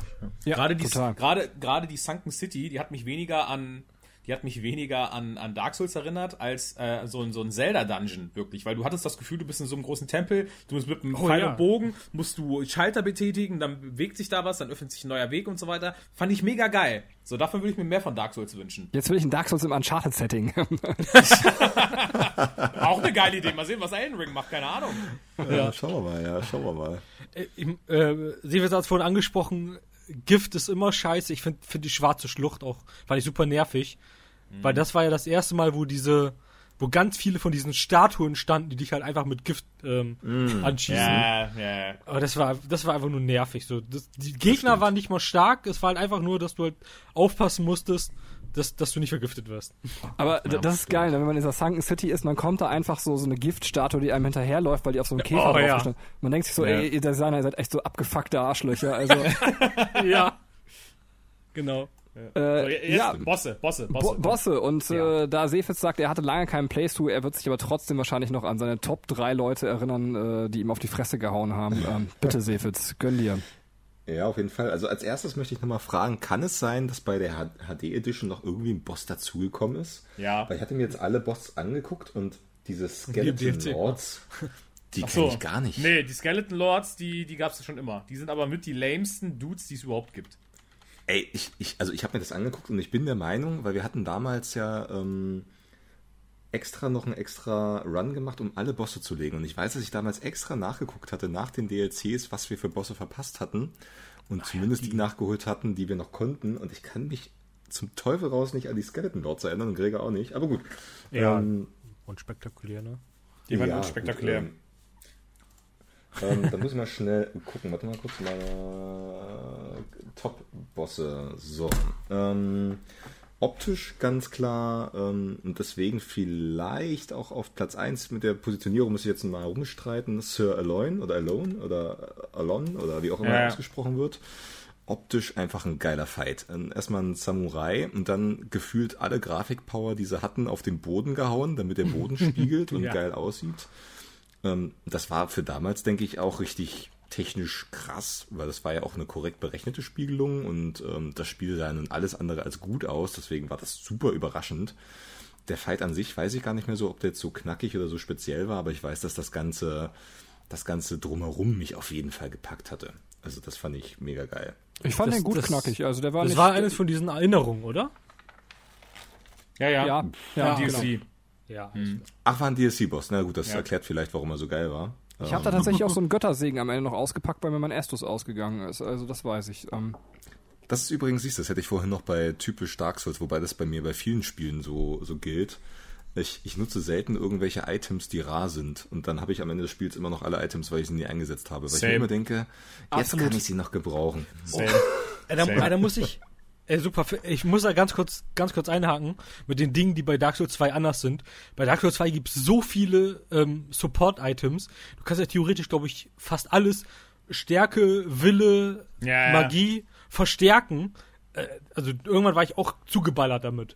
Ja, ich das stimmt. muss aber das, was Sefitz sagt, noch ganz kurz, weil ich bin auch einfach zu scheiße oft. Äh, also dann steht da so Schwäche, Blitz. Dann komme ich, hab meine zwei Blitzpapier, so nutze das erste Mal Blitzpapier, Gegner haut mich um. Nutze das zweite Mal Blitzpapier, Gegner haut mich um. So und ja, dann habe ich auch keinen Mehrgewinn davon. Dann kommt eine kurze Trainingsphase. Aber so, Ja. so gehe ich schon gar nicht ran, weil ich sag mir immer, okay, ich, ich nutze das gar nicht, bis ich den Gegner nicht raus habe. Also ich mache den Gegner dann zehnmal und dann beim elften Mal schaffe ich ihn halt so und habe das Blitzpapier dann wieder nicht eingesetzt, weil ich ihn dann eh schon raus hatte. so mache ich genau, so mache ich es mittlerweile auch. Aber am Anfang war eben die, genau diese Erfahrung. Ich probiere das mal aus, dann habe ich gemerkt, bringt nichts. Und seitdem sind meine Items eigentlich immer sicher verstaut bei mir im Gepäck. Also ähm, ja. Ja, so geht's mir ähnlich, ja. Bringt Ja. manchmal noch gute Sehen, wenn man sie verkauft. Ähm, Position 2 würde ich dann nehmen den ähm, Glass Knight, also sprich den Spiegelritter oder wie er auf Deutsch hieß. Also sprich der dann halt, ähm, das war ja auch der ähm, E3-Boss, könnte man sagen. Ähm, Wenn ich mich richtig erinnere, man konnte dann äh, sich lange, lange Zeit anstellen und ein T-Shirt gewinnen, was ich übrigens habe, aber nicht, weil ich mich angestellt habe, sondern weil ich Glück hatte, dass damals ein Promoter bei uns gearbeitet hat, der auch für Dark Souls promoviert hat. Ähm, und da war ja die Grundidee, dass wenn man online gespielt hat, was ja Gregor auch schon meinte, ein, ähm, ja, ein gegnerischer Spieler mit rausspringt aus seinem Schild. Und das war schon eine richtig fette Idee. Also generell ist er designtechnisch ziemlich cool. Die Arena ist geil. Ich glaube, es blitzt und donnert noch, wenn ich es richtig im Kopf habe. Ja, ja. Ähm, also der Kampf, ich könnt, könnt ihr noch mal erzählen, aber ich fand das richtig, richtig gut. Das ist auch mein Top 3. Ich finde den so fucking episch. Also allein deswegen. Es sieht alles so episch aus. Dann hat er so eine Dornenkrone mit zwei Gesichtern, glaube ich, sogar hinten und vorne, wenn ich mich recht erinnere. Ähm, Also das Design von diesem Gegner ist so geil. Und genau, der Kampf, der macht auch Spaß tatsächlich. Ich lieb den auch. Ähm, Bacon, wie es bei dir? Du wolltest auch, glaube ich, noch was sagen, oder? Nur meine drei Bosse halt dann, aber jetzt Ach so, nee, dann schweig. also, Äh, ja, ich schließe mich da an, ich finde ihn auch großartig. Und ich wusste, ich wusste das gar nicht bis vorhin zum Einspieler, dass es in Dark Souls 2 auch so war, dass da eben dann ein anderer Spieler ähm, mit auftaucht. Ich kannte das halt vorher, ein anderes Spiel, aber Demon's Souls hat das ja auch schon als allererstes gemacht, dass man quasi, aber anstatt eines Bosses gegen einen Spieler als Boss kämpft. Ähm, Ah. Finde ja, find ich, find ich aber sehr Monk, geil. oder? Also ich Ja, dieser- genau. Genau. Ja. Genau. Mhm, Stimmt. Also ich finde es halt mega geil von der Idee und den würde ich sogar rein vom Design und von der Grundidee her mit zu meinen All-Time-Bossen mit reinzählen, weil es einfach insgesamt ein mega geiler Fight war. Ähm, und dann Position 3, und das spricht vielleicht auch schon dafür, dass mir grundlegend die meisten Bossfights nicht so krass imponiert haben, ähm, ist dann einfach der Guardian Dragon. Ähm, einfach nur, weil es eine coole Arena ist. Das ist halt so, ein, so eine Art Käfig, ähm, wo du praktisch gegen einen, ich weiß nicht, wie es jetzt storytechnisch war, aber ich denke mal, gefangen genommenen Drachen äh, antrittst. Und ähm, der Drache hat einfach schön die Umgebung genutzt, sich halt immer an, die, an diesen Käfig rangeheftet, sodass es eigentlich auch äh, eine gute Immersion geschaffen hat. Und ich finde Drachen halt cool. So. ja, kann ich nachvollziehen. Ja. Äh, Bacon? Äh, bei mir ist es auch der Mirror Knight, aus genau denselben Gründen, die ihr gerade genannt habt, äh, auf Platz 3. Äh, auf Platz 2 ist es bei mir Velstad. Äh, das ist der direkt vor Vendrick, unten in der untoten Krypta. Dieser große äh, Ritter, der irgendwie drei Meter groß ist und so einen der, riesigen ja. Hammer hat. Ja, den Ach, das ist ein. Hammer. Also ich dachte mal, das wäre so, so, so, so, so ein Ding, was die. Mess, was die Messdiener in der? Kirche hätten. Weil, Velstad. Mit V. Ist Velstad. das wirklich, ist das wirklich ein Hammer oder hat er so, so ein Messdiener-Ding in der Hand? Also das, Äh, ich, dachte- weiß es nicht. Kann doch sein, ich habe es als Hammer gesehen. Vielleicht ist es auch Ich- eine Glocke. Keine Ahnung. Ich sag mal, dein, dein Pater, ich spring drauf an. Ähm, ja. ach, das Ding. Ja, Velstad fand ich richtig cool, weil ich fand auch einfach, der war so ein bisschen designt. Das war das einzige. Ich weiß auch, dass ich damals beim ersten Mal auch richtig verzweifelt bin bei dem. Irgendwie bin ich auf dem gar nicht klargekommen. Beim zweiten Mal habe ich ihn wieder First Try gelegt, aber das war generell so mein Problem beim zweiten Playthrough. Ähm, äh, den, den fand ich aber noch cool. Das war so ein bisschen, ja, vom Design her so das Ornstein und Smaug-Ding in Dark Souls 2 für mich. Aber was wirklich gameplay-technisch Ornstein und Smaug für mich war in Dark Souls 2, war tatsächlich diese bekackten Drillinge. Aber wie heißen sie denn nochmal? Die Ru Ruin Sentinels. Alter Schwede. Ey, wie ich da ausgerastet bin. Ah, ja. In der Bastille, wo du den Kampf hast gegen, gegen diese drei. Ich hab, ich weiß nicht, wie oft ich da verreckt bin. Und ich hatte ja bei Dark Souls 2 dann gesagt, nee, du spielst nur mit zwei Waffen gleichzeitig. Du hast kein Schild mehr. Und dann bin ich da rumgelaufen. Das war wirklich Ultra Instinct. So, ich bin da 80.000 Mal gefühlt gestorben. Und dann irgendwann habe ich es geschafft und das war einfach so eine perfekte Runde. Ausgewichen, gerollt, gerollt, ausgewichen, schnell geschlagen, weg, weg. Und das war so geil. Das war Adrenalin pur. Und als ich den geschafft habe, habe ich so gefeiert. Und deswegen ist der mir so im Gedächtnis geblieben. Und jetzt, als ich nochmal Dark Souls 2 gespielt habe, gehe da hin, denke mir, oh, das wird dein Fight. Das wird dein Fight. First Try, buff, tot. Und ich denke mir so, wow. Das, und das war, das war generell so mein Problem mit Dark Souls 2. So Dark Souls 2 ist mir auch deutlich positiver im Gedächtnis geblieben, weil für mich Dark Souls 2 auch deutlich schwieriger war, als ich das erste Mal gespielt habe. Jetzt habe ich verstanden, das lag daran, weil ich einfach mich selbst dazu gezwungen habe, meine Spielweise zu ändern. Ganz viele Leute hatten so diesen Moment erst bei Bloodborne, weil sie vorher immer mit Schild gespielt haben. Und auf einmal, auf einmal haben sie alle gesagt, oh, Bloodborne ist schwerer als Dark Souls. Ähm, Ist es aber eigentlich gar nicht. Es ist halt nur, du musst dich umgewöhnen. Genauso wie du dich dann von Dark Souls, genau, bei Sekiro auch umgewöhnen musst. Und ich habe das quasi für mich selber schon vorgezogen, habe das selber in Dark Souls 2 gemacht und hatte deswegen halt viel krassere Erinnerung an dieses Spiel und an den Schwierigkeitsgrad. Und als ich es jetzt nochmal gespielt habe, natürlich auch mit meinem Skill und meinem Wissen von den weiteren From Software Spielen, war es aber einfach zum Teil lächerlich einfach. Ich habe über die Hälfte der Bosse habe ich First Try einfach so gelegt und also das war pff, das war einfach kein, keine Herausforderung mehr so. Alles. Scheiß Angeber. ja. Wie, wie sieht's bei dir aus, Taco? Ähm, ja, ich habe auch, auch den, den ähm, Spiegelritter auf jeden Fall. Äh, dann habe ich, obwohl der Boss an sich jetzt nichts Besonderes war, habe ich tatsächlich den Henkerswagen. Ähm, Aber weil, der war auch cool. weil es war mal was anderes. Darf ich dazu mal kurz eingreifen? Ich meine, ihr kennt die Geschichte schon, aber ähm, ich habe das einer von den Sachen, die ich übersehen habe. Also bei meinem Dark Souls 2 Playthrough habe ich den jetzt auch quasi vor kurzem erst gemacht und habe den dann irgendwie so gefunden und auch wusste gar nicht, dass der existiert tatsächlich auch. Ähm, und ich habe das nicht gerafft. Ich weiß auch, ich habe immer noch nicht geguckt, wie man ihn eigentlich besiegt. Ich habe mich dann in so eine Ecke gestellt. Ich habe erstmal alle Skelette da getötet, habe mich in so eine Ecke gestellt und dann ähm, habe ich den Seefitz quasi gemacht, aber nicht, äh, weil ich mir sneaky vorkam, sondern weil ich mir einfach auch nicht anders zu helfen wusste. Und immer wenn der Wagen vorbeikam, quasi, habe ich ihn mit so einem Pfeil beschossen, so pfuff. Und Katrin, Katrin wollte genau in dem Moment auch noch mit, Völliger Typ, ey, bist du. mit, mit mir spazieren gehen und es war auch relativ spät schon, so es war irgendwie 21 Uhr und Katrin meinte so, komm, lass doch mal rausgehen und so. Es hat, glaube ich, weiß nicht, ob es geschneit hat, es war jetzt auch hier in diesem Winter irgendwie so. Und, Das war Asche. ich immer so, ich komm gleich. Das war Asche. Und irgendwann hat sich dann auch noch dieser Wagen selbstständig in den Abgrund gestürzt. Ich denke einfach auch dieser, quasi der NPC hatte einfach keinen Bock mehr auf diesen Kampf. Und äh, ja, dann war der Kampf vorbei. Ich habe auch nie gegen diese Pferde gekämpft. Dieser, wirklich, dieser Wagen hat sich einfach gesamt in den Abgrund gestürzt. Ist kein Aber Witz. weißt du es denn jetzt, wie man es mittlerweile löst? Keine Ahnung. Also mit Pfeilen beschießt und warten, bis er sich in den Abgrund stürzt. Oh, der, ey. Also du musst musst eigentlich musst du einen Hebel ziehen, dann kommt ein Tor runter, dann fährt er gegen das Tor und dann wird der ganze Wagen zerschmettert und dann kannst du ihn tothauen. Ja, ja, dann ist Okay. es ein normaler Bosskampf. Dann kämpfst du halt nur, nur noch gegen das Pferd. Aber was ich mich gefragt habe, sind das die gleichen Pferde, die dann irgendwann in, in Drangleic rumstehen und einen angreifen? Äh, es gibt ein, einmal gibt's das Pferd noch mal im, im, im Schloss später.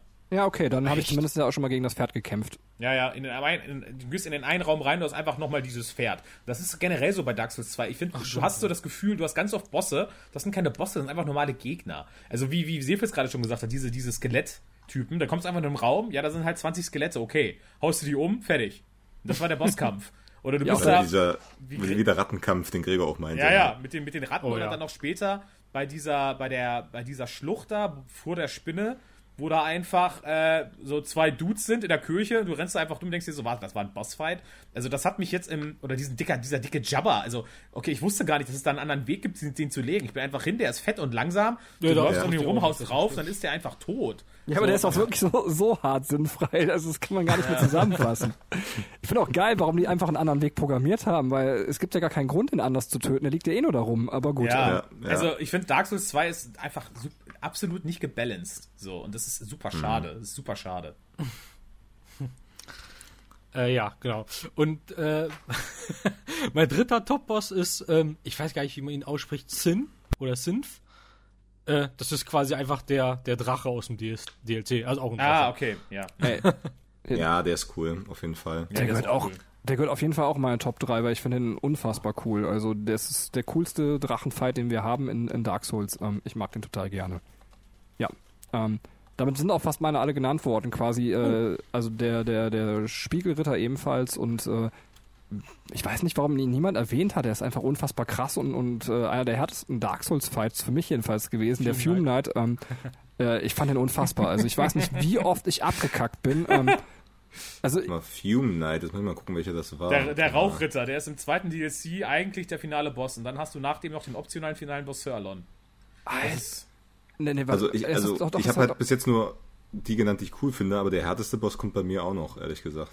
Okay, aber der hat, ach, er hier. der hat mir so oft aufs Maul gehauen. Der ist vergleichbar. Ach, er. der war für mich Ja. wirklich vergleichbar mit dem Typen in Sekiro auf dem Dach, wenn wir schon noch irgendwie, aber kommen wir Der noch war zu. aber auch stark. Das war doch da relativ kleine Arena, so eine Art Kreis irgendwie. Und der hat doch. Ja, ja. ich erinnere mich. Da musst du in dem DLC halt ganz nach unten auf dem Boden quasi und dann ist der da in so einem kleinen Raum. Aber ich hatte den beim ersten Mal, fand ich den auch schwer. Was soll ich sagen? Beim zweiten Mal reingegangen, first try. Wichser. Ist Aber- so. Also, da, das ist diese Situation, die ich vorhin angesprochen hatte. Ich hatte auch richtig Probleme mit dem äh, und auch mit einem anderen DLC-Boss. Und dann habe ich einen Tag Pause gemacht und am nächsten Tag habe ich dann den, äh, am einen Tag hintereinander First Try Burnt Ivory King und, und den Fume Knight besiegt. So, irgendwann, also man braucht halt so eine, so eine, ähm, ein bisschen Abstand von dem Boss. Was bei mir das Problem war, ist, ich hatte diese Zepter nicht mehr. Das bedeutet, wenn er in die falsche Richtung gelaufen wäre, hätte, wäre hätte er halt wieder volles Leben gehabt. Weil der wird ja geheilt. Ach, da war ja wieder was. Ach Ja. Gott, ey. Aber könnt ihr euch noch dran erinnern, unser Gespräch im Chat, als ihr bei, äh, als Benny, glaube ich, gefragt hat, wie man Mypha, die diese Medusa besiegen kann, Ja. mit dem äh, Giftbecken. Ich habe das Gregor nochmal erzählt gehabt und äh, ich habe ja erzählt, dass wir es die ganze Zeit probiert haben äh, und sie fast gekillt hätten im Giftsumpf. Äh, Tatsache haben wir sie im Giftsumpf äh, erledigt und haben erst später herausgefunden, dass man das Gift ablassen kann. Das hatte, hatte mich Gregor dann nochmal darauf hingewiesen. Dass, ja, ja, wir hatten uns dann so lange eine Rüstung zusammengebaut und äh, Items gefarmt für Antigift und allen drum und dran, dass wir sie dann wirklich super hart und super schwer in diesem Sumpf voller Gift erledigt haben und dann später irgendwann bemerkt haben, dass wir diese Apparatur aktivieren können, das Gift rausgeht. Ach, herrlich. Aber das kann man auch nur durchziehen, wenn man zu zweit spielt und sich irgendwie gegenseitig motiviert, oder? Also sonst würde man Ja, allein würde man schon, brechen. ja. Ähm, Das ist, das ist aber auch wieder so eine typisch, eigentlich geile Dark Souls-Mechanik. Äh, dieses Ding, dass du das halt abfackelst und dann damit einfach das Gift in der auf der gesamten Map oder fast auf der gesamten Map ausstellst. Ähm, Ja. Und wenn du da halt nicht in die eine Ecke rollst, wo das, wo das Gerät ist, dann findest du es auch nie heraus. ja, definitiv. Ich habe aber auch noch eine Honorable Mention, weil es für mich persönlich ein wichtiger Boss war. Ähm, ich, mir fällt nur der Name nicht ein. Einer von den großen Seelen, diese, wie, wie heißt denn diese, diese, der Nito-Abklatsch? Ähm, weiß jemand den Namen gerade? Ähm, Du meinst The Rotten. Ja, genau. Ähm, der ist für mich in dem Fall wichtig gewesen, weil ich bin auch so jemand, ich falle immer in alte Verhaltensmuster zurück und bin nach Dark Souls 1, obwohl ich äh, bei Ornstein und Smaug schon für mich das Rollen mit Schild, also oder ohne Schild quasi erkannt habe, im Sinne wie Bacon, dass das das Richtige ist, habe ich Dark Souls 2 wieder als Tank angefangen. Ich weiß nicht warum, aber ich habe wieder mein Schild rausgeholt.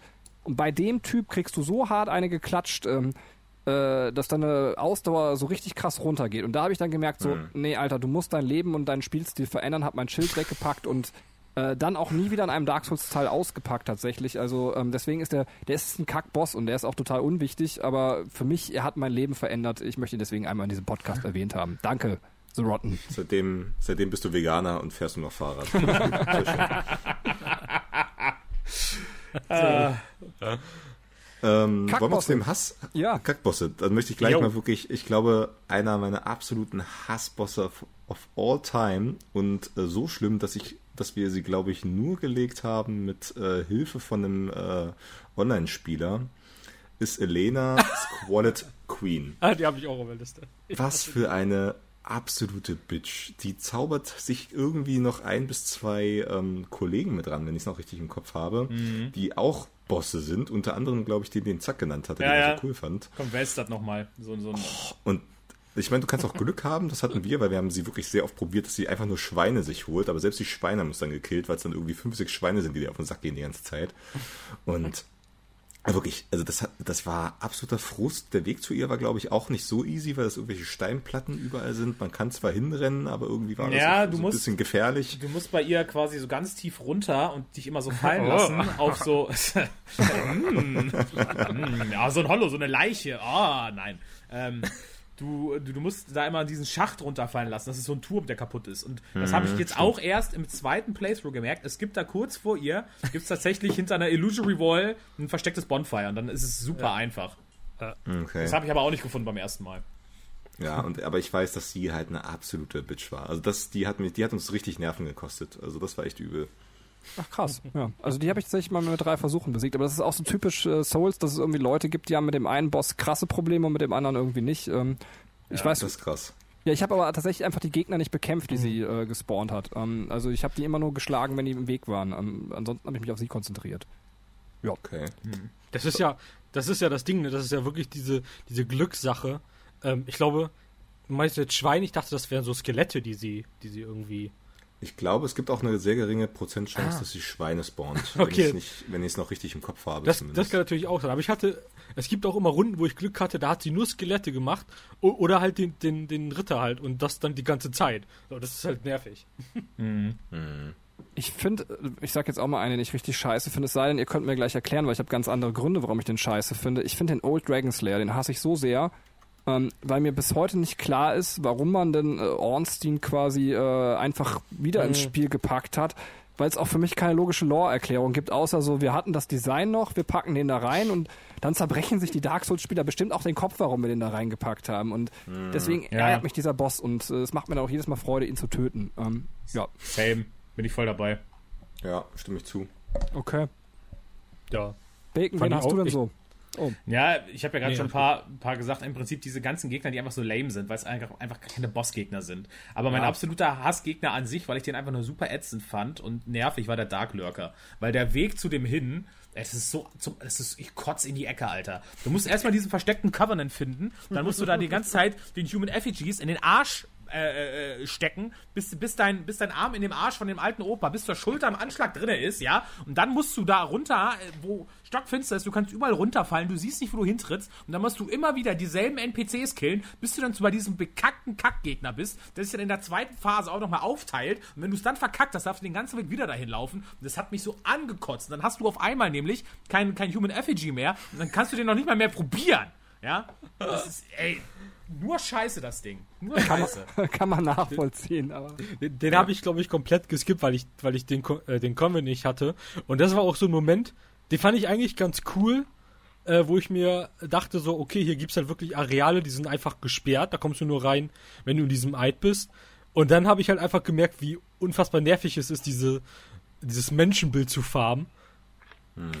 Und da dachte ich mir so, okay, das, das gebe ich mir jetzt nicht. Aber ich kann trotzdem Bacons Hass nicht so ganz nachvollziehen, weil es ist halt so, wie, wie jemand, äh, Sefis hat glaube ich beim Intro so ein bisschen mit SM-Sex verglichen so.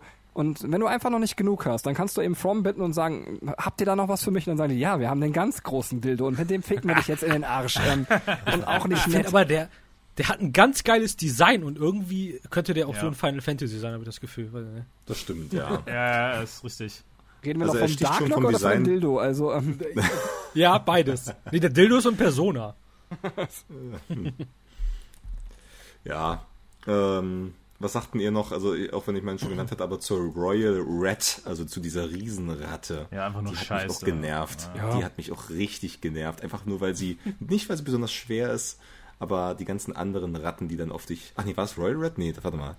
Nee, so, ne- oder war es so ein riesiger Hund? Das nee, war so, so, doch, ein, das ist. also so ein beides. Ra äh, ich glaube, der hieß, Ach, der, es ach war ein so. Hund, der was mit Ratte hieß. Also, Genau, genau. Royal Red Vanguard ist diese Mini-Ratte und dann gibt es Royal Red Authority, also sprich äh, der, der Boss der Ratten. Ach so. Und, der hat uns auch richtig genervt.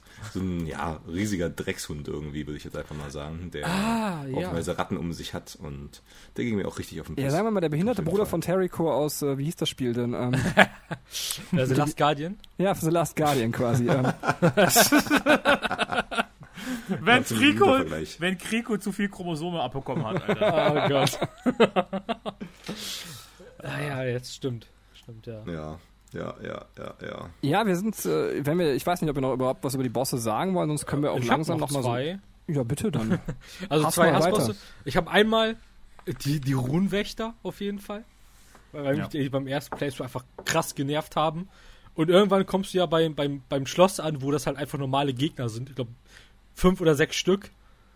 So, super nervig. Ich glaube, es sind genau drei, auch beim, also in dem Schloss. Ich glaube, du hast es. Ja, nee, ich war links, links waren noch mindestens zwei und rechts waren mindestens zwei. Nein, es sind keine vier Stück. Ich glaube, es sind drei Stück, oder? Also, Ja? ich weiß es nicht. Also, Okay, okay, dann sagen wir, es war drei. Ähm, ich glaube dir jetzt einfach. Wir prüfen das irgendwann mal. So, ähm, Ja, okay, wir prüfen das. Äh, ihr könnt ja einfach in den Kommentaren zum Podcast schreiben. Äh, da haben wir ein bisschen Interaktion dann. Ähm, und obwohl ich den Kampf an sich eigentlich ganz geil fand und alles drum und dran, fand ich den Burnt Ivory King äh, nervig, beziehungsweise alles, was davor war. Ähm, man musste ja diese, diese vier, vier Ritter zusammensammeln, die dann quasi diese Portale schließen, wo halt ständig neue Gegner spawnen. Und ich hatte das sau oft, dass die einfach nicht die Portale geschlossen haben. Ist euch das auch schon passiert? nee. Äh, du meinst dieses, ähm, diese Endfight, ist das, was ja, du meinst? genau. Da hast du die vier ja, weißen ja, Ritter. Ja, ja, das ist mega nervig. Ja, und die sollen normalerweise diese, äh, diese, Vereisen, genau, oder Ja. kristallisieren oder was auch immer. Das hat bei mir auch nicht immer geklappt und das war auch richtig Mhm. nervig. Ich fand, den, ich fand den Kampf generell sehr nervig, das stimmt. Und auch da gibt es ja einen schönen Bug, ne? Also du kannst ja den Echt? Endboss irgendwie an so eine Tür locken. Also den, der geht nicht mehr, wohlgemerkt, der ist Ah. gefixt. Aber ähm, du konntest den Endboss halt, wenn der dann so aufgetaucht ist, an einer dieser Portale locken und dann äh, musstest du nur warten, bis einer deiner Ritter da hingegangen ist und das Tor verschließt. Und dann wurde praktisch der Boss in dieses, äh, in diesen Kristall eingeschlossen und äh, damit instant gekillt. Mega geil. äh, okay. Ähm, ja, also, also von der Atmosphäre und so weiter fand ich das richtig gut, weil wenn du die, diese ganzen äh, spawnenden Ritter alle getötet hast, dann fängt ja irgendwie an, dass alles bebt und plötzlich geht so ein Feuer auf und dann taucht er da aus dem Feuer aus, äh, raus, Ja. der, der König und so weiter. Das ist schon ganz geil gemacht. Ähm, aber, aber das halt diese, die Ritter, die da spawnen, das ist ja auch teil, äh, teilweise zufällig, welche da rauskommen. Und dann hat man halt teilweise drei Stück, ähm, die halt die ganze Zeit mit Pyromantie auf dich, auf dich losgehen. Äh, Super nervig.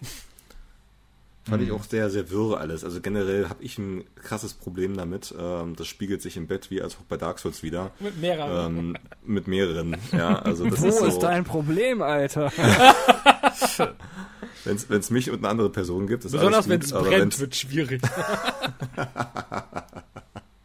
Ja, nee, also das war super verwirrender Kampf, fand ich insgesamt. Ich glaube, den hat auch Gregor damals geschafft, weil ähm, ich weiß nicht, ich weiß immer nicht, auf wen ich mich da als erstes konzentrieren soll und dann piekst mich jemand anders von hinten auf und dann, oh nee, super nervig.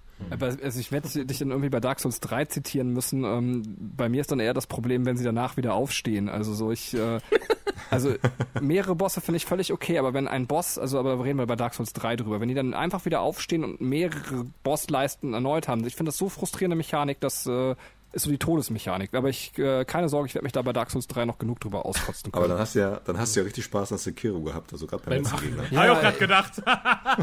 Wobei, äh, ich bin ja durch Sekiro komplett, also müssen wir auch dann in Ruhe drüber reden. Ich bin wirklich so von allen, ich bin so hart verprügelt worden in diesem Spiel. Aber der letzte Endboss, ich glaube zwei Versuche oder sowas, und alle haben mir geschrieben, wie schlimm der ist. Ohne Scheiß, kein Witz. Ähm, das, Hau, Alter. aber Wie? dafür hat mich der Typ auf dem Dach, weiß ich nicht, 140 Mal bestimmt. Ey, ganz ehrlich, ihr merkt das, Ja, same. Benny, Benny ist, Be- Benny ist Gaming-Autist. Der hat dann so bei ein oder zwei Bossen, die alle schlimm finden, hat er so eine Inselbegabung und macht den mal Aber eben echt? so. Und bei einem anderen, wo alle anderen, wo allen anderen, wo alle anderen durchlaufen, verzweifelt er. Ja, aber der hat hat also ich meine, wir reden ja noch nicht über Sekiro, aber kann man darüber sprechen, also der, der machte das, der quasi, der springt ja netterweise so oft. Also diese, diese erste, quasi in, in der ersten Phase, diese Mechanik musste man einfach ja oft genug lernen, so dass ich die quasi auch auf die Kette bekommen habe und im richtigen Kampf, wenn er sich dann eben gewandelt hat, Spoiler für Sekiro, tut mir leid, hätte ich mal ankündigen sollen, ähm, dann ist quasi, dann springt er ja ständig und wenn er springt, dann ist er relativ leicht zu besiegen, weil dann weicht man ihm kurz aus, geht hin, macht aber ja, aber er hat ja noch zwei weitere Phasen. Ja, ja. Also, Ja, und da hatte ich- er hat ja vier. da hatte ich er einfach- hat vier Phasen. Wie, what? Es hat mich ja auch Das sind zwei Versuchen geklappt. Ja, wie gesagt, ich bin aber, glaube ich, ich bin wirklich derjenige, der mit Abstand am längsten für dieses Spiel gebraucht hat, weil mich sonst an jeder in diesem Spiel einfach gefickt, verprügelt und irgendwas hat. Also ich bin noch nie in einem Spiel so schlimm verprügelt worden wie in Sekiro. Ähm,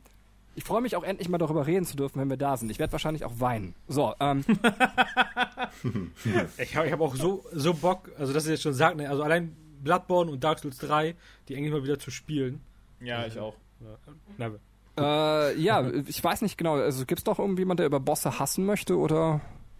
Nee, ich finde nur noch so, das hat Davis aber vorhin gesagt schon, der letzte DLC-Boss, Lutz und Zahl, diese beiden Panther, dieser Weg dahin, boah, hab ich auch abgekotzt. Komplett da durch dieses scheiß Schneegebiet, Ach Alter. ja, auf jeden Boah, ich habe das auch nicht, ich habe das jetzt auch beim zweiten Playthrough nicht geschafft, da nochmal durchzukommen. Ich habe mir dann einfach am Anfang, habe ich mir die NPCs beschworen, bin lo- losgerannt einfach nur. Dann haben die NPCs mehr oder weniger die Aggro gezogen von den ganzen Gegnern. Und dann, als sie dann, als ich dann vor dem Bossraum stand, habe ich die alle wieder weggesteckt, die NPCs, und bin dann alleine in den Bossraum rein. Ich glaube, Es das ist aber auch als Koop-Gebiet geplant gewesen. Also so fühlt sich das auf jeden Fall an. Also ich weiß es ich, nicht. ich musste halt einfach echt beichten. Ne? Ich habe bis zum Schluss nicht diesen scheiß Sarg gefunden. Oh, krass. ne? Ich, Ja. ich habe die komplette Also, geskippt. Also wir haben, äh, am einfachsten war, um zum Boss zu kommen, einfach vom Spawnpunkt aus, einfach die ganze Zeit geradeaus laufen, egal was kommt. Dann kommst du irgendwann an eine unsichtbare Wand. Von da aus bist du einfach nur nach links gelaufen und dann warst du beim Boss. Okay, so geht's auch. Das war der Trick insgesamt, zumindest für uns. Wir haben auch ein paar Versuche gebraucht für diese, äh, für diese Wölfe oder was das da war. Ja, Tiger, Wölfe, Säbelzahn, Säbelzahntiger sind das so, ja. Säbelzahn-Tigerwölfe. Aus dem Weltall!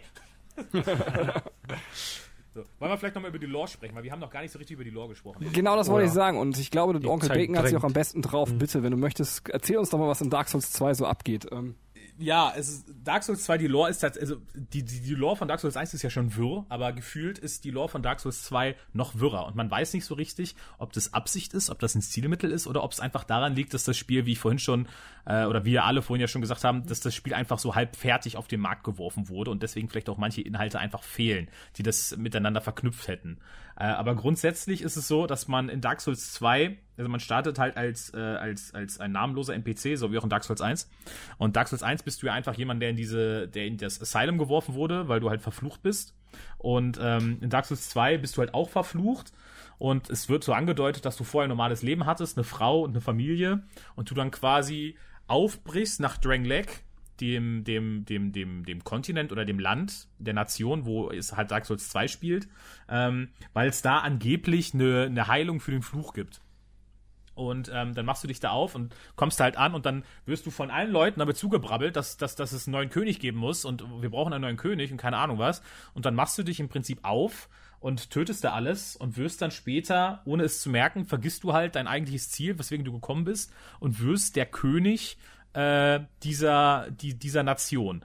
Ähm, du stellst fest, dass in Dragon Lake im Prinzip genau dasselbe passiert ist wie in Lordran in Dark Souls 1, nur ähm, dass halt mehrere hunderte, wenn nicht tausende Jahre seit Teil 1 halt vergangen sind und du merkst die Entscheidung, die du in Teil 1 getroffen hast am Ende, ob du entweder sagst, okay, ich zünde das Feuer jetzt nochmal an, es gibt nochmal ein Age of Fire, oder du sagst, du gehst weg und äh, ich lasse das Feuer löschen, es gibt ein Age of Dark dass das vollkommen egal ist, weil ähm, dieser, die, diese, diese Situation, die du in Dark Souls 1 hattest, als große Problem, das ist ein Kreislauf. Das wird immer wieder passieren. Wenn, das, wenn du das Feuer wieder anfasst, wird es unweigerlich irgendwann erlöschen und wenn du es erlöschen lässt, gibt es trotzdem immer noch ein, ein, ein, in der Asche irgendwo einen kleinen Funken, der irgendwann wieder entflammt und das, das, das quasi das Feuer wieder entsteht. Und so ist halt über mehrere Jahrhunderte, Jahrtausende dieser Zyklus durchlebt worden, dass Königreiche quasi entstanden sind und wieder untergegangen sind und entstanden sind und wieder untergegangen sind. Und in Lordran selber gab es halt Vendrick, und das war der König von, von dem, also quasi der, wenn man so will, der Gwyn, wenn man es jetzt mit Dark Souls 1 vergleicht, aus Dark Souls 2. Ähm, und ähm, der versucht halt eine Lösung oder eine Heilung für den Fluch zu finden. Für diesen Fluch. Und äh, alle seine Unternehmungen die du dann halt noch so findest in Dark Souls 2, äh, haben halt darauf hingearbeitet, dass er, eine, eine, aus, dass er aus, diesem, aus diesem Kreislauf ausbrechen kann, weil er wusste, dass es ein Kreislauf ist. Ähm, zum Beispiel ist es so, dass, wie du vorhin ja auch schon gesagt hast, der Aldia, das war sein Bruder, Aldia Skip, der hat ganz viele Experimente zusammen mit ihm gemacht ähm, und die haben versucht, Drachen wieder auferstehen zu lassen, weil Drachen haben, hat es schon vor dem Zeitalter des Feuers gegeben und wird es wahrscheinlich auch nach dem Zeitalter des Feuers geben. Deswegen haben die gedacht, ja, wenn du ein Drache bist, dann kannst du vielleicht außerhalb von diesem Zyklus existieren und haben mit Drachen Experimente gemacht und haben dabei einen Drachen-Menschen-Hybriden erschaffen. ja, ähm, quasi eine Dragon Maid für die Yu spieler ähm, und das ist Shanalot und Shanalot ist die Emerald Herald, die Tussi, die immer deine Seelen nimmt und immer sagt, äh, seek souls, seek the king. Ja, ähm, und äh, die dich halt am Aufleveln ist. Und es geht im Prinzip halt dann, äh, ja, in Dark Souls 2 im Prinzip auch nur darum, dass du sagst, okay, ich sammle das alles, werde ich jetzt hier der neue König oder werde ich nicht der neue König? Aber im Prinzip ist es auch egal, weil dieser Kreislauf, der wird immer wieder und immer wieder stattfinden. Und wenn du aber das DLC gespielt hast und du hast es fertig abgeschlossen, dann kriegst du am Ende diese Kronen. Und wenn du diese Krone aufhast, am Ende und du hast alles äh, freigeschaltet und so weiter und gemacht, dann gehst du nicht mehr in den Hollow-Zustand, solange du diese Krone aufhast. Das heißt, im Prinzip gibt dir das Spiel am Ende eine Möglichkeit, aus diesem Zyklus auszubrechen, aber dann irgendwie doch nicht. Weil alles um dich herum, die gesamte Welt, ist ja trotzdem in diesen Zyklus gefangen. Und nur solange du diese beschissene Krone auf dem Kopf hast, bist du dann derjenige, der nicht mehr Hollow wird und der quasi unsterblich ist. Aber du kannst auch trotzdem nicht wie ein normaler Mensch sterben und einfach draufgehen. Und das ist so, ja, wie soll man sagen, das Dilemma oder eigentlich die Lore von, von Dark Souls 2. Es gibt auch viele Anspielungen hier und da mal zu Dark Souls 1. Aber dadurch, dass das alles auf einem anderen Kontinent spielt, ist es halt nicht so, dass du jetzt wirklich andere ähm, Schauplätze aus dem ersten Teil nochmal irgendwie besuchst oder so. Es gibt zwar Referenzen darauf, aber so richtig, dass, dass du das nochmal durchlebst oder so, ist es eigentlich nicht. Du hast zwar bei bestimmten Bossen, wird angedeutet, dass das die Boss-Seelen aus dem ersten Teil sind, also die von Gwyn und die von ähm, der, der Witch of Itherlith, die von äh, Thief, dem Scaleless und von, wie war der letzte noch? Ähm, äh, Nito. Nito? Genau, Nito, danke. Ähm, die findest du auch quasi in, in Lordran wieder. Und die Lore sagt auch im Prinzip, das hat mit diesem, mit diesem Zyklus zu tun, der immer wieder kommt, weil das sind große Seelen und diese großen Seelen werden sich früher oder später, werden die irgendwo wieder in der Welt auftauchen und werden wieder ja, einen ähnlichen großen Stellenwert haben. Ja, man kriegt so in, in, in, man kriegt die sogar im New Game Plus tatsächlich, dann wenn man dann eben die, die ersten vier großen Seelen eben besiegt. Also kriegt man zusätzlich noch diese vier großen Seelen aus dem Dark Souls 1 Teil. Ach echt krass, das wusste ich gar nicht. Cool. Ja, ist mir auch aufgefallen, als ich das New Game Plus gespielt habe, war ich so ein bisschen äh, irritiert. Ähm, ja. Mhm. Ja, nice.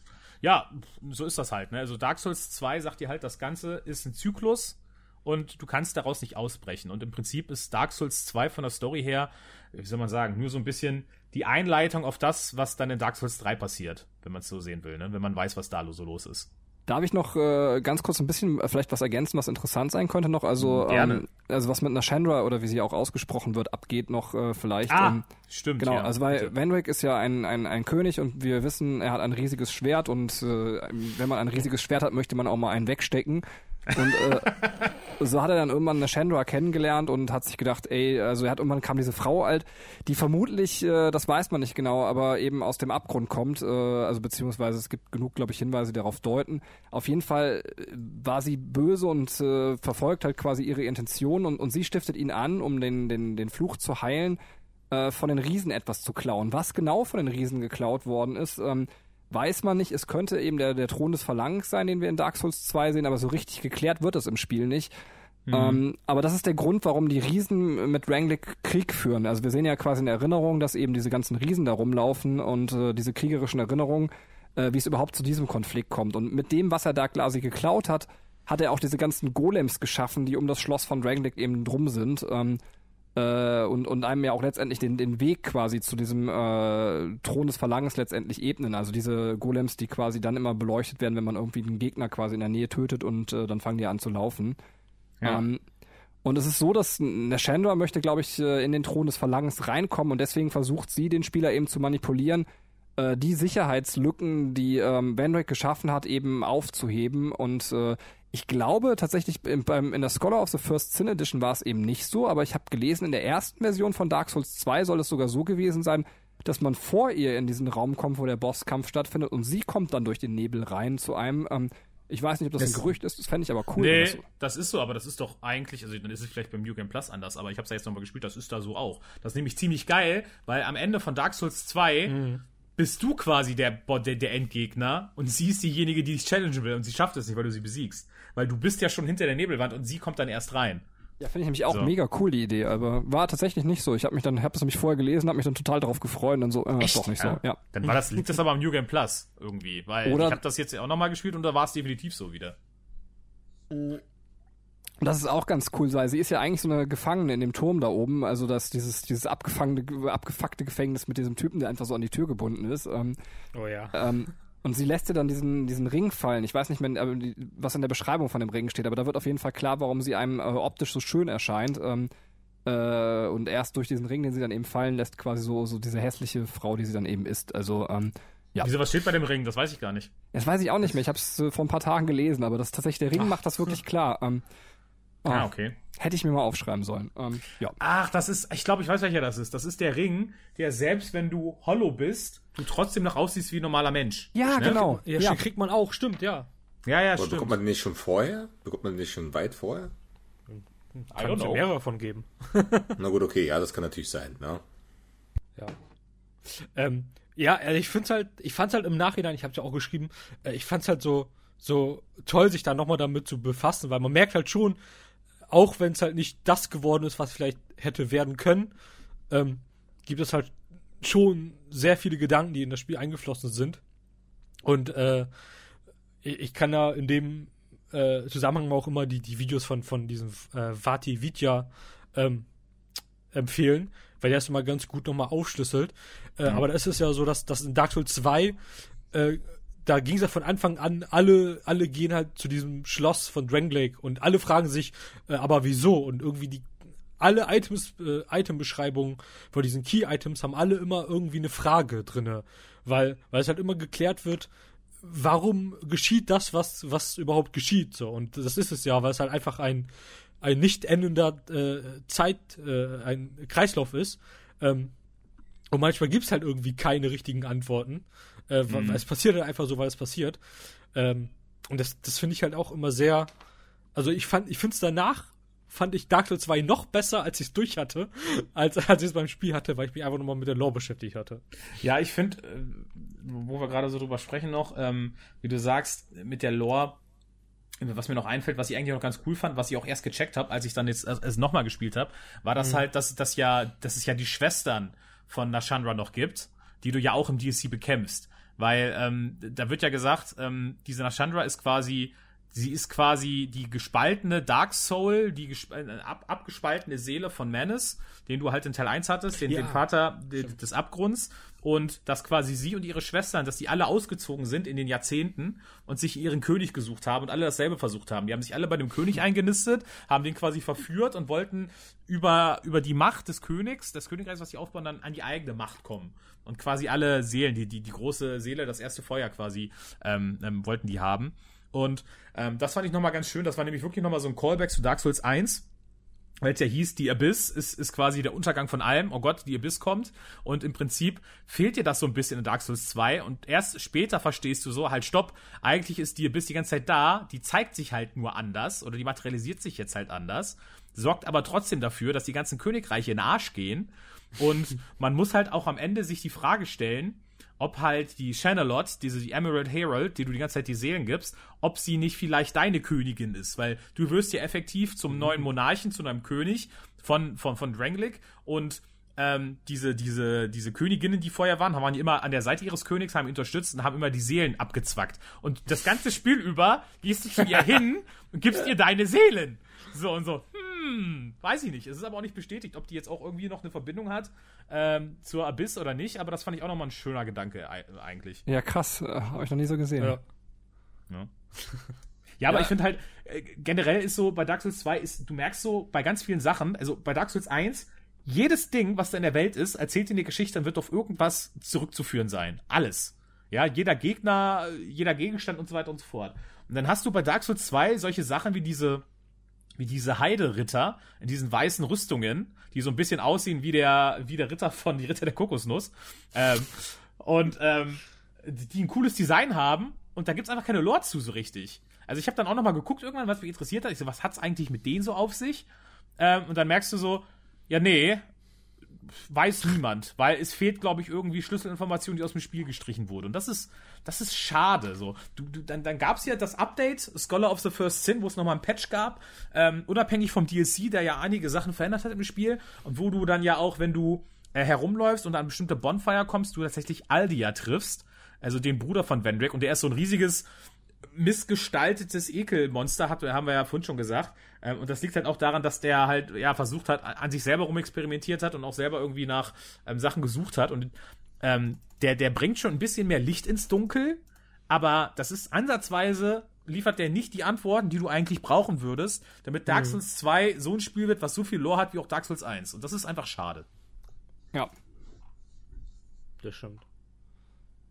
Gut, dann äh, würde ich das Thema Lore auch zumachen. Ich würde noch sagen, gibt's also sonst wir wollten ja noch mal kurz über Souls-like Spiele sprechen. Ich weiß nicht, ob wir das noch schaffen, aber vielleicht äh, machen wir das noch sehr kurz zumindestens. Aber gibt's noch irgendwas, was ihr loswerden wollt? Also ich habe noch einen kleinen Punkt, den ich unbedingt hier noch unterbringen möchte. Gregor hat ihn schon gesagt, aber Ich der auch. muss noch mal rein. Ja, bitte dann Taco.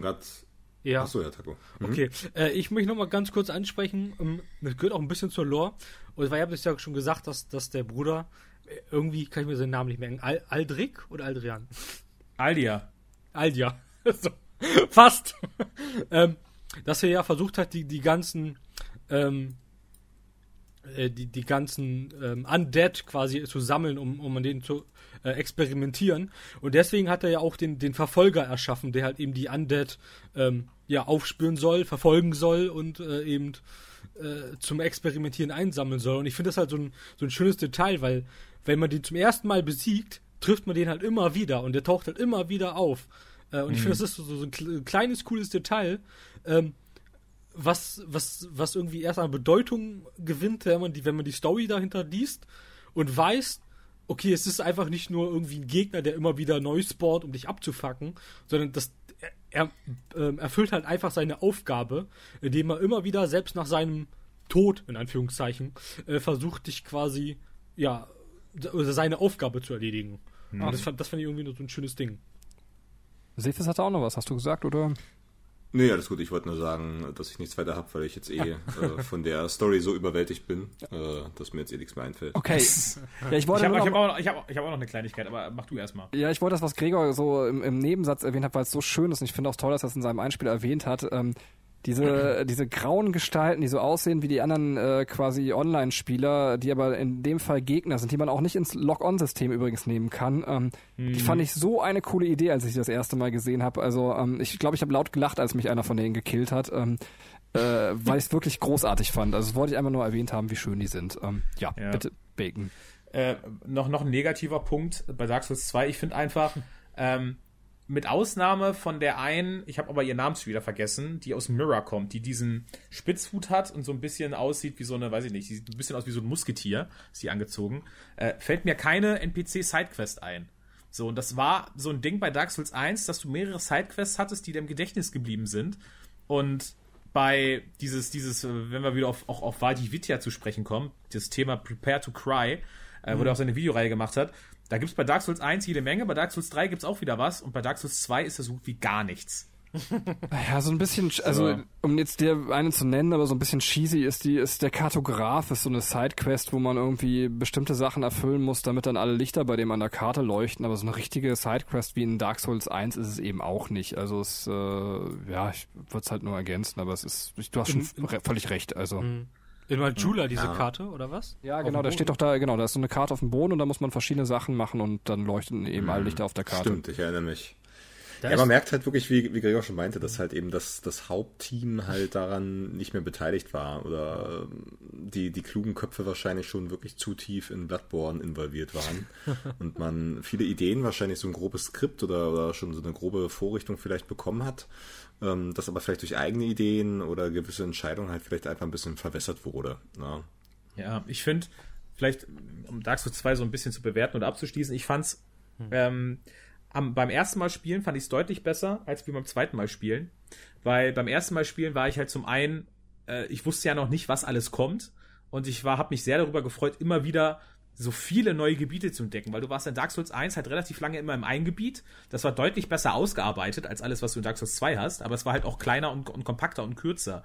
Und dann hast du halt einfach in Dark Souls 2 neues Gebiet, neues Gebiet, neues Gebiet, neues Gebiet. Und das fand ich geil, weil du das, weil du wirklich den, den, den, den Anschein hattest, okay, ich bin jetzt wirklich in einer viel größeren und gigantischeren Welt. Und ich wusste ja beim Spiel nicht, was noch alles kommt und was eben nicht noch alles kommt, was, was mir später fehlen wird. Dazu kam noch, dass bei Dark Souls 2 bei mir halt, also ich fand es beim ersten Mal spielen super schwer, weil ich halt anders gespielt habe mit den zwei Schwertern. Ähm, deswegen hat es auch einen viel besseren Eindruck bei mir hinterlassen. Jetzt beim zweiten Mal spielen habe ich echt nur so gemerkt, uff, also ich kann viel Kritik, die Dark Souls 2 bekommen hat, viel besser nochmal verstehen, als dass ich es nochmal reflektiert habe. Ähm, und ich finde einfach, also Dark Souls 1, Bloodborne, Sekiro, Dark Souls 3, da merkst du wirklich, das sind diese From, From Software Spiele, aber wenn du Dark Souls 2 damit vergleichst, dann fühlt sich Dark Souls 2 nicht an wie ein From Software Spiel, das fühlt sich an wie ein Souls-like. So, das fühlt sich an wie, das fühlt sich an wie Nioh oder äh, wie, wie Alex oder irgendwie was anderes. Dabei ist es ja ein offizielles Dark Souls. Nein, So. das ist, das Doch. ist zu hart. Also, ähm, Finde ich schon, ganz ehrlich. Nee, also dann, ich weiß nicht, wie viele Souls-like du dann gespielt hast, aber da würde ich auch nicht zustimmen. Weil Souls-like sind immer noch weit weg, selbst von Dark Souls 2. Und ich sehe es jetzt ja allein schon wieder bei Neo 2. Und Neo 2 ist bei weitem, zumindest bei denen, die ich gespielt habe, das, was, ähm, was einem Souls am nächsten kommt. Gut, jetzt habe ich noch nicht ähm, Mortal Shell gespielt, das steht noch auf der Liste. Aber ähm, nee, das ist, äh, dafür hat sich Dark Souls 2 viel zu sehr noch gute Sachen von mir aus, wenn du so möchtest, abgeguckt oder noch äh, gut kopiert. Aber es ist, sage ich mal, von allen From Software Spielen, da gebe ich dir vollkommen recht, da geben dir ja die meisten wahrscheinlich auch recht, das Schwächste. Nichtsdestotrotz ist es immer noch ein Souls-Spiel trotzdem für mich. Also Souls-like, das fände ich ein bisschen hart, da distanziere ich mich jetzt von dir und würde dann das Angebot von Benny am Anfang des Podcasts aufnehmen. ja, sehe ich auch so. Aber ich weiß nicht, ob Taco noch eine Endbewertung machen möchte oder. Ähm, Ich, ich finde halt, bei mir war es tatsächlich andersrum. Ich hatte beim zweiten Mal äh, mehr Spaß mit Dark Souls 2, aber vielleicht auch, weil ich dann wusste, worauf ich mich einlasse und dass ich vielleicht dann einfach ähm, anders an die Sache rangegangen bin und halt auch zum ersten Mal dann die DLCs gespielt habe. Ich glaube, die haben nochmal so einen sehr positiven Eindruck hinterlassen. Äh, nichtsdestotrotz, für mich ist auch Dark Souls 2 der schwächste Teil. Ähm, und ich finde, es fühlt sich halt oft an wie etwas, wie ein Spiel, das zu so 50, 60 Prozent ähm, ohne die DLCs jetzt von Dark Souls 1 recycelt wurde. Ähm, und es fühlt sich halt mehr an wie so ein Dark Souls 1.5 oder so ein, so ein kleiner Spin-off-Teil ähm, und nichts, nichts Eigenständiges. Äh, aber Ja. nichtsdestotrotz, abseits vom Dark Souls-Universum immer noch ein sehr gutes Spiel. Ja, es wäre die Frage ganz kurz äh, zum weiteren Vorgehen. Ich hatte denen gesagt, äh, dass ich bis elf podcasten kann, weil ich ein alter, müder Mann bin. Ähm, äh, wir wollten aber noch über Souls-like sprechen. Viertelstunde würde ich euch geben. Ähm, die würde ich nur oben drauflegen, weil ich auch gerade sehr, sehr glücklich bin. Auf der anderen Seite kann ich euch aber auch anbieten, wenn ihr sagt, ey, ihr habt richtig Bock, ihr wollt noch, ähm, ich kann auch einfach schon rausspringen und ihr bringt das Ganze ohne mich zu Ende. Ähm, äh, da wir hier live im Podcast sind, schnelle Abstimmung. Äh, wenn, dann mit dir. Ja. Ja, sowieso mit dir, aber von mir aus können wir das auch wieder mal irgendwo hinten ranhängen. Ja, also, klar. ja, wir ähm, müssen jetzt nicht noch über Souls-like-Spiele spielen. Können wir uns als Cliffhanger Reden. aufhängen, weil ich ja gerade Dark Souls 2 gedisst habe. Können wir uns Okay, noch im, aufhängen, im wir Notfall schieben wir am Ende an der ganzen Reihe noch einen Souls-like-Podcast an. Ähm, aber jetzt muss ich trotzdem einmal kurz fragen, weil Sefis gesagt hat, bei ihm ist es noch auf der Liste und ich möchte es nämlich auch gerne spielen. Hat jemand Mortal Shell schon gespielt? Ähm, Nö, Ich habe nur die, die Beta, glaube ich, war das gespielt. Aber ich, ich war sehr angetan und ich habe da auch Bock drauf. Ähm, vorweg kann ich schon sagen, also was, was Worldbuilding und, und Storytelling angeht, ist es, ist es halt kein, kein Souls. So. Ähm, es ist halt aber sehr coole, eigenständige Sachen. Genau. Also es, es wird auch da wieder eine Richtung. Zum einen ist es halt bedeutend kürzer, was man so hört, und zum anderen ist auch da wirklich, äh, was die Weltenschaffung drumherum angeht, nicht vergleichbar. Also du hast ähm, kaum andere interessante NPCs. Die Gegenden sind zum Teil leer und ohne Sinn. Ähm, das, was es wahrscheinlich ausmacht, ist ein toller Grafikstil. Und ähm, da sag mal dieses eigene Harden-System, was sie mit eingebracht haben und halt, was man halt so ein bisschen vielleicht wieder ver äh, vermisst hat schon fast, dieses sehr düstere, beklemmende Dark Souls 1-Feeling, sage ich mal. Ähm, deswegen habe ich da auch auf Bock und ich freue mich auch, dass es nicht so lang sein soll und alles andere kann ich dann erzählen, wenn wir mal mit ähm, Mortal Shell durch sind. Okay, cool. Dann äh, müssen wir noch warten, bis das kommt. Gut, dann würde ich sagen, äh, ziehen wir hier einen Strich drunter und dann wird's nächstes Mal mit Bloodborne weitergehen, worauf ich auch sehr, sehr Bock habe. Auf der Oh einen ja. Seite, ja, das Problem ist so, mein Herz schlägt jetzt irgendwie so doppelt. Auf der einen Seite möchte ich eigentlich mal noch ähm, aktuelle Spiele oder meinen Pile of Shame angehen. Ich wollte auch. äh, Ghost of Tsushima mal spielen. Übrigens äh, habe ich letztens Oh. gelesen, da soll, ihr habt ja einen langen Podcast drüber gemacht, es gibt kein Lock-on-System bei dem Spiel. Ähm, ich kann mir überhaupt nicht vorstellen, wie ich ein Schwertkampfspiel ohne Lock-on spielen soll, aber ähm, Du findest doch, du fandest, war halt, stopp, da muss ich kurz reingrätschen. Genau das habe ich dir mal vorgehalten beim Devil May Cry Re- Reboot und du meintest, das war voll geil. Ich denke mir so, wie kannst du das denn spielen? Du kannst keinen Gegner anloggen und das Spiel möchte aber gezielt, dass du bestimmte Gegner nur mit blauen Waffen angreifst und andere Gegner nur mit roten Waffen. Da hat es doch für die auch funktioniert. okay, aber daran konnte ich mich nicht mehr erinnern, dass es das nicht gab in dem Spiel. Dann, dann wird's bestimmt Du geil. wirst es nicht vermissen. Okay, Ja, das, also es gibt Situationen, da hindert es minimal, aber das Kampfsystem ist so gut ausbalanciert, Ja. das äh, ist wunderbar. Cool, Ja, ich habe ja. Bock. Und danach höre ich mir euren Podcast an. Und das können alle Spielkinder Cool unter. Supervisionshörer übrigens auch tun. Äh, die Lage der Nation Podcasts sind großartig. Der Taco, der ja gar nicht immer Spielkinder ist, hat noch einen Podify-Podcast. Könnt ihr auch gerne mal reinhören. Und äh, ja, Lage der Nation eben großartig, auch wenn ich das mit dem schlechten Anfangsgag eben so überspielt habe. Ich, ich sag's übrigens auch nochmal live, ich finde den Ghost-Podcast super. Habt ihr gute Arbeit gemacht. Vielen Dank. Ja. Das äh, freut uns natürlich. Ich, also ich persönlich finde, im, im Ghost of Tsushima Podcast war ein bisschen zu wenig Breath of the Wild Anteil. Das müssen, wir, beim, das müssen wir beim nächsten Mal besser machen, Leute. Das müssen wir beim nächsten Mal besser machen. Wann kommt der Breath of the Wild Podcast, Mensch? äh, da bin ich auch mal gespannt. Ja, freue ich mich auch sehr drauf. Ja, Sefit soll es vielleicht vorher noch einmal spielen, dann ladet ihr mich ein, dann bin ich nicht mehr der Einzige, der weiß, dass das ein Drecksspiel ist. So, ähm, äh, an dieser Stelle hören wir besser auf. Äh, ich bin der Erste, der sich verabschiedet, damit ich einfach schnell weg sein kann und äh, dann ähm, Taco, Seefels und Bacon kriegt das Schlusswort. Ähm, ja, ich bin raus, war schön mit euch. Äh, wie gesagt, äh, nicht nur für mich war es nicht nur ein Crossover, sondern ich bin auch ein kleiner Fanboy. Das geht beides auch zusammen und äh, von daher war es für mich eine großartige Folge und endlich mal über Dark Souls reden. Äh, war sehr schön. Bis bald. Tschüss. Ja, es hat mir sehr, äh, sehr viel Spaß gemacht. Ähm, ich hatte ein bisschen an dem Tee, ich weiß nicht, ob man das gemerkt hatte. Äh, aber auch halb so wild. Ich, ich freue mich wirklich, dass ich jetzt ähm, einen vernünftigen Grund habe, wieder, wieder Bloodborne und die anderen Spiele zu spielen. Und freue mich äh, aufs nächste Mal. Ciao! Ja, vielen Dank fürs Zuhören und vielen Dank auch an meine Mitpodcaster. War sehr schön. Äh, auch wenn ich äh, am schlechtesten vorbereitet war von allen, habe ich euch vorgemacht, als hätte ich Ahnung von diesem Spiel. Fantastisch. Ähm, für Bloodborne habe ich mir allerdings schon vorgenommen, dass ich das nochmal durchspielen werde, wahrscheinlich mit meiner Freundin. Äh, also sobald Nio dann in den nächsten 300 Stunden durch ist, ähm, werde ich mich dann, damit ich mich nicht mit der Steuerung umgewöhnen muss, auch an das Thema Bloodborne ranschmeißen. Habe ich richtig Bock drauf und ich habe richtig Bock darauf, euch das Thema in dem Podcast zu verwursten. Ja, ich habe auch richtig Bock, äh, Bloodborne nochmal zu spielen. Jetzt eigentlich, weil ich in dieser From Software-Schiene drin bin. Mein, mein Pile of Shame wird immer größer und eigentlich ist es das Dümmste der Welt, was ich machen könnte. Und ich habe aber auch gesagt, ey, es ist das Dümmste der Welt, dass ich jetzt Dark Souls 2 anfange. Und trotzdem habe ich es durchgespielt. Jetzt nochmal. Äh, und ähm, dementsprechend werde ich mich auch definitiv an Bloodborne nochmal setzen. Habe ich richtig, richtig, richtig Bock. Und ähm, weil ich das letzte Wort habe und er sich nicht mehr wehren kann, muss ich einfach bei der, bei, de, bei den Lügen, die Benny verbreitet, ja, über Breath of the Wild, muss ich einfach nochmal eine, eine Wahrheit zu Benny nennen und das passt thematisch sehr gut in den Podcast. Ich, ihr habt nicht danach gefragt, ihr wollt es auch gar nicht wissen, aber ich sage es euch trotzdem. Bennys Eichel sieht aus wie Aldia aus Dark Souls 2. Schön mit Öl, sie, bauen sie.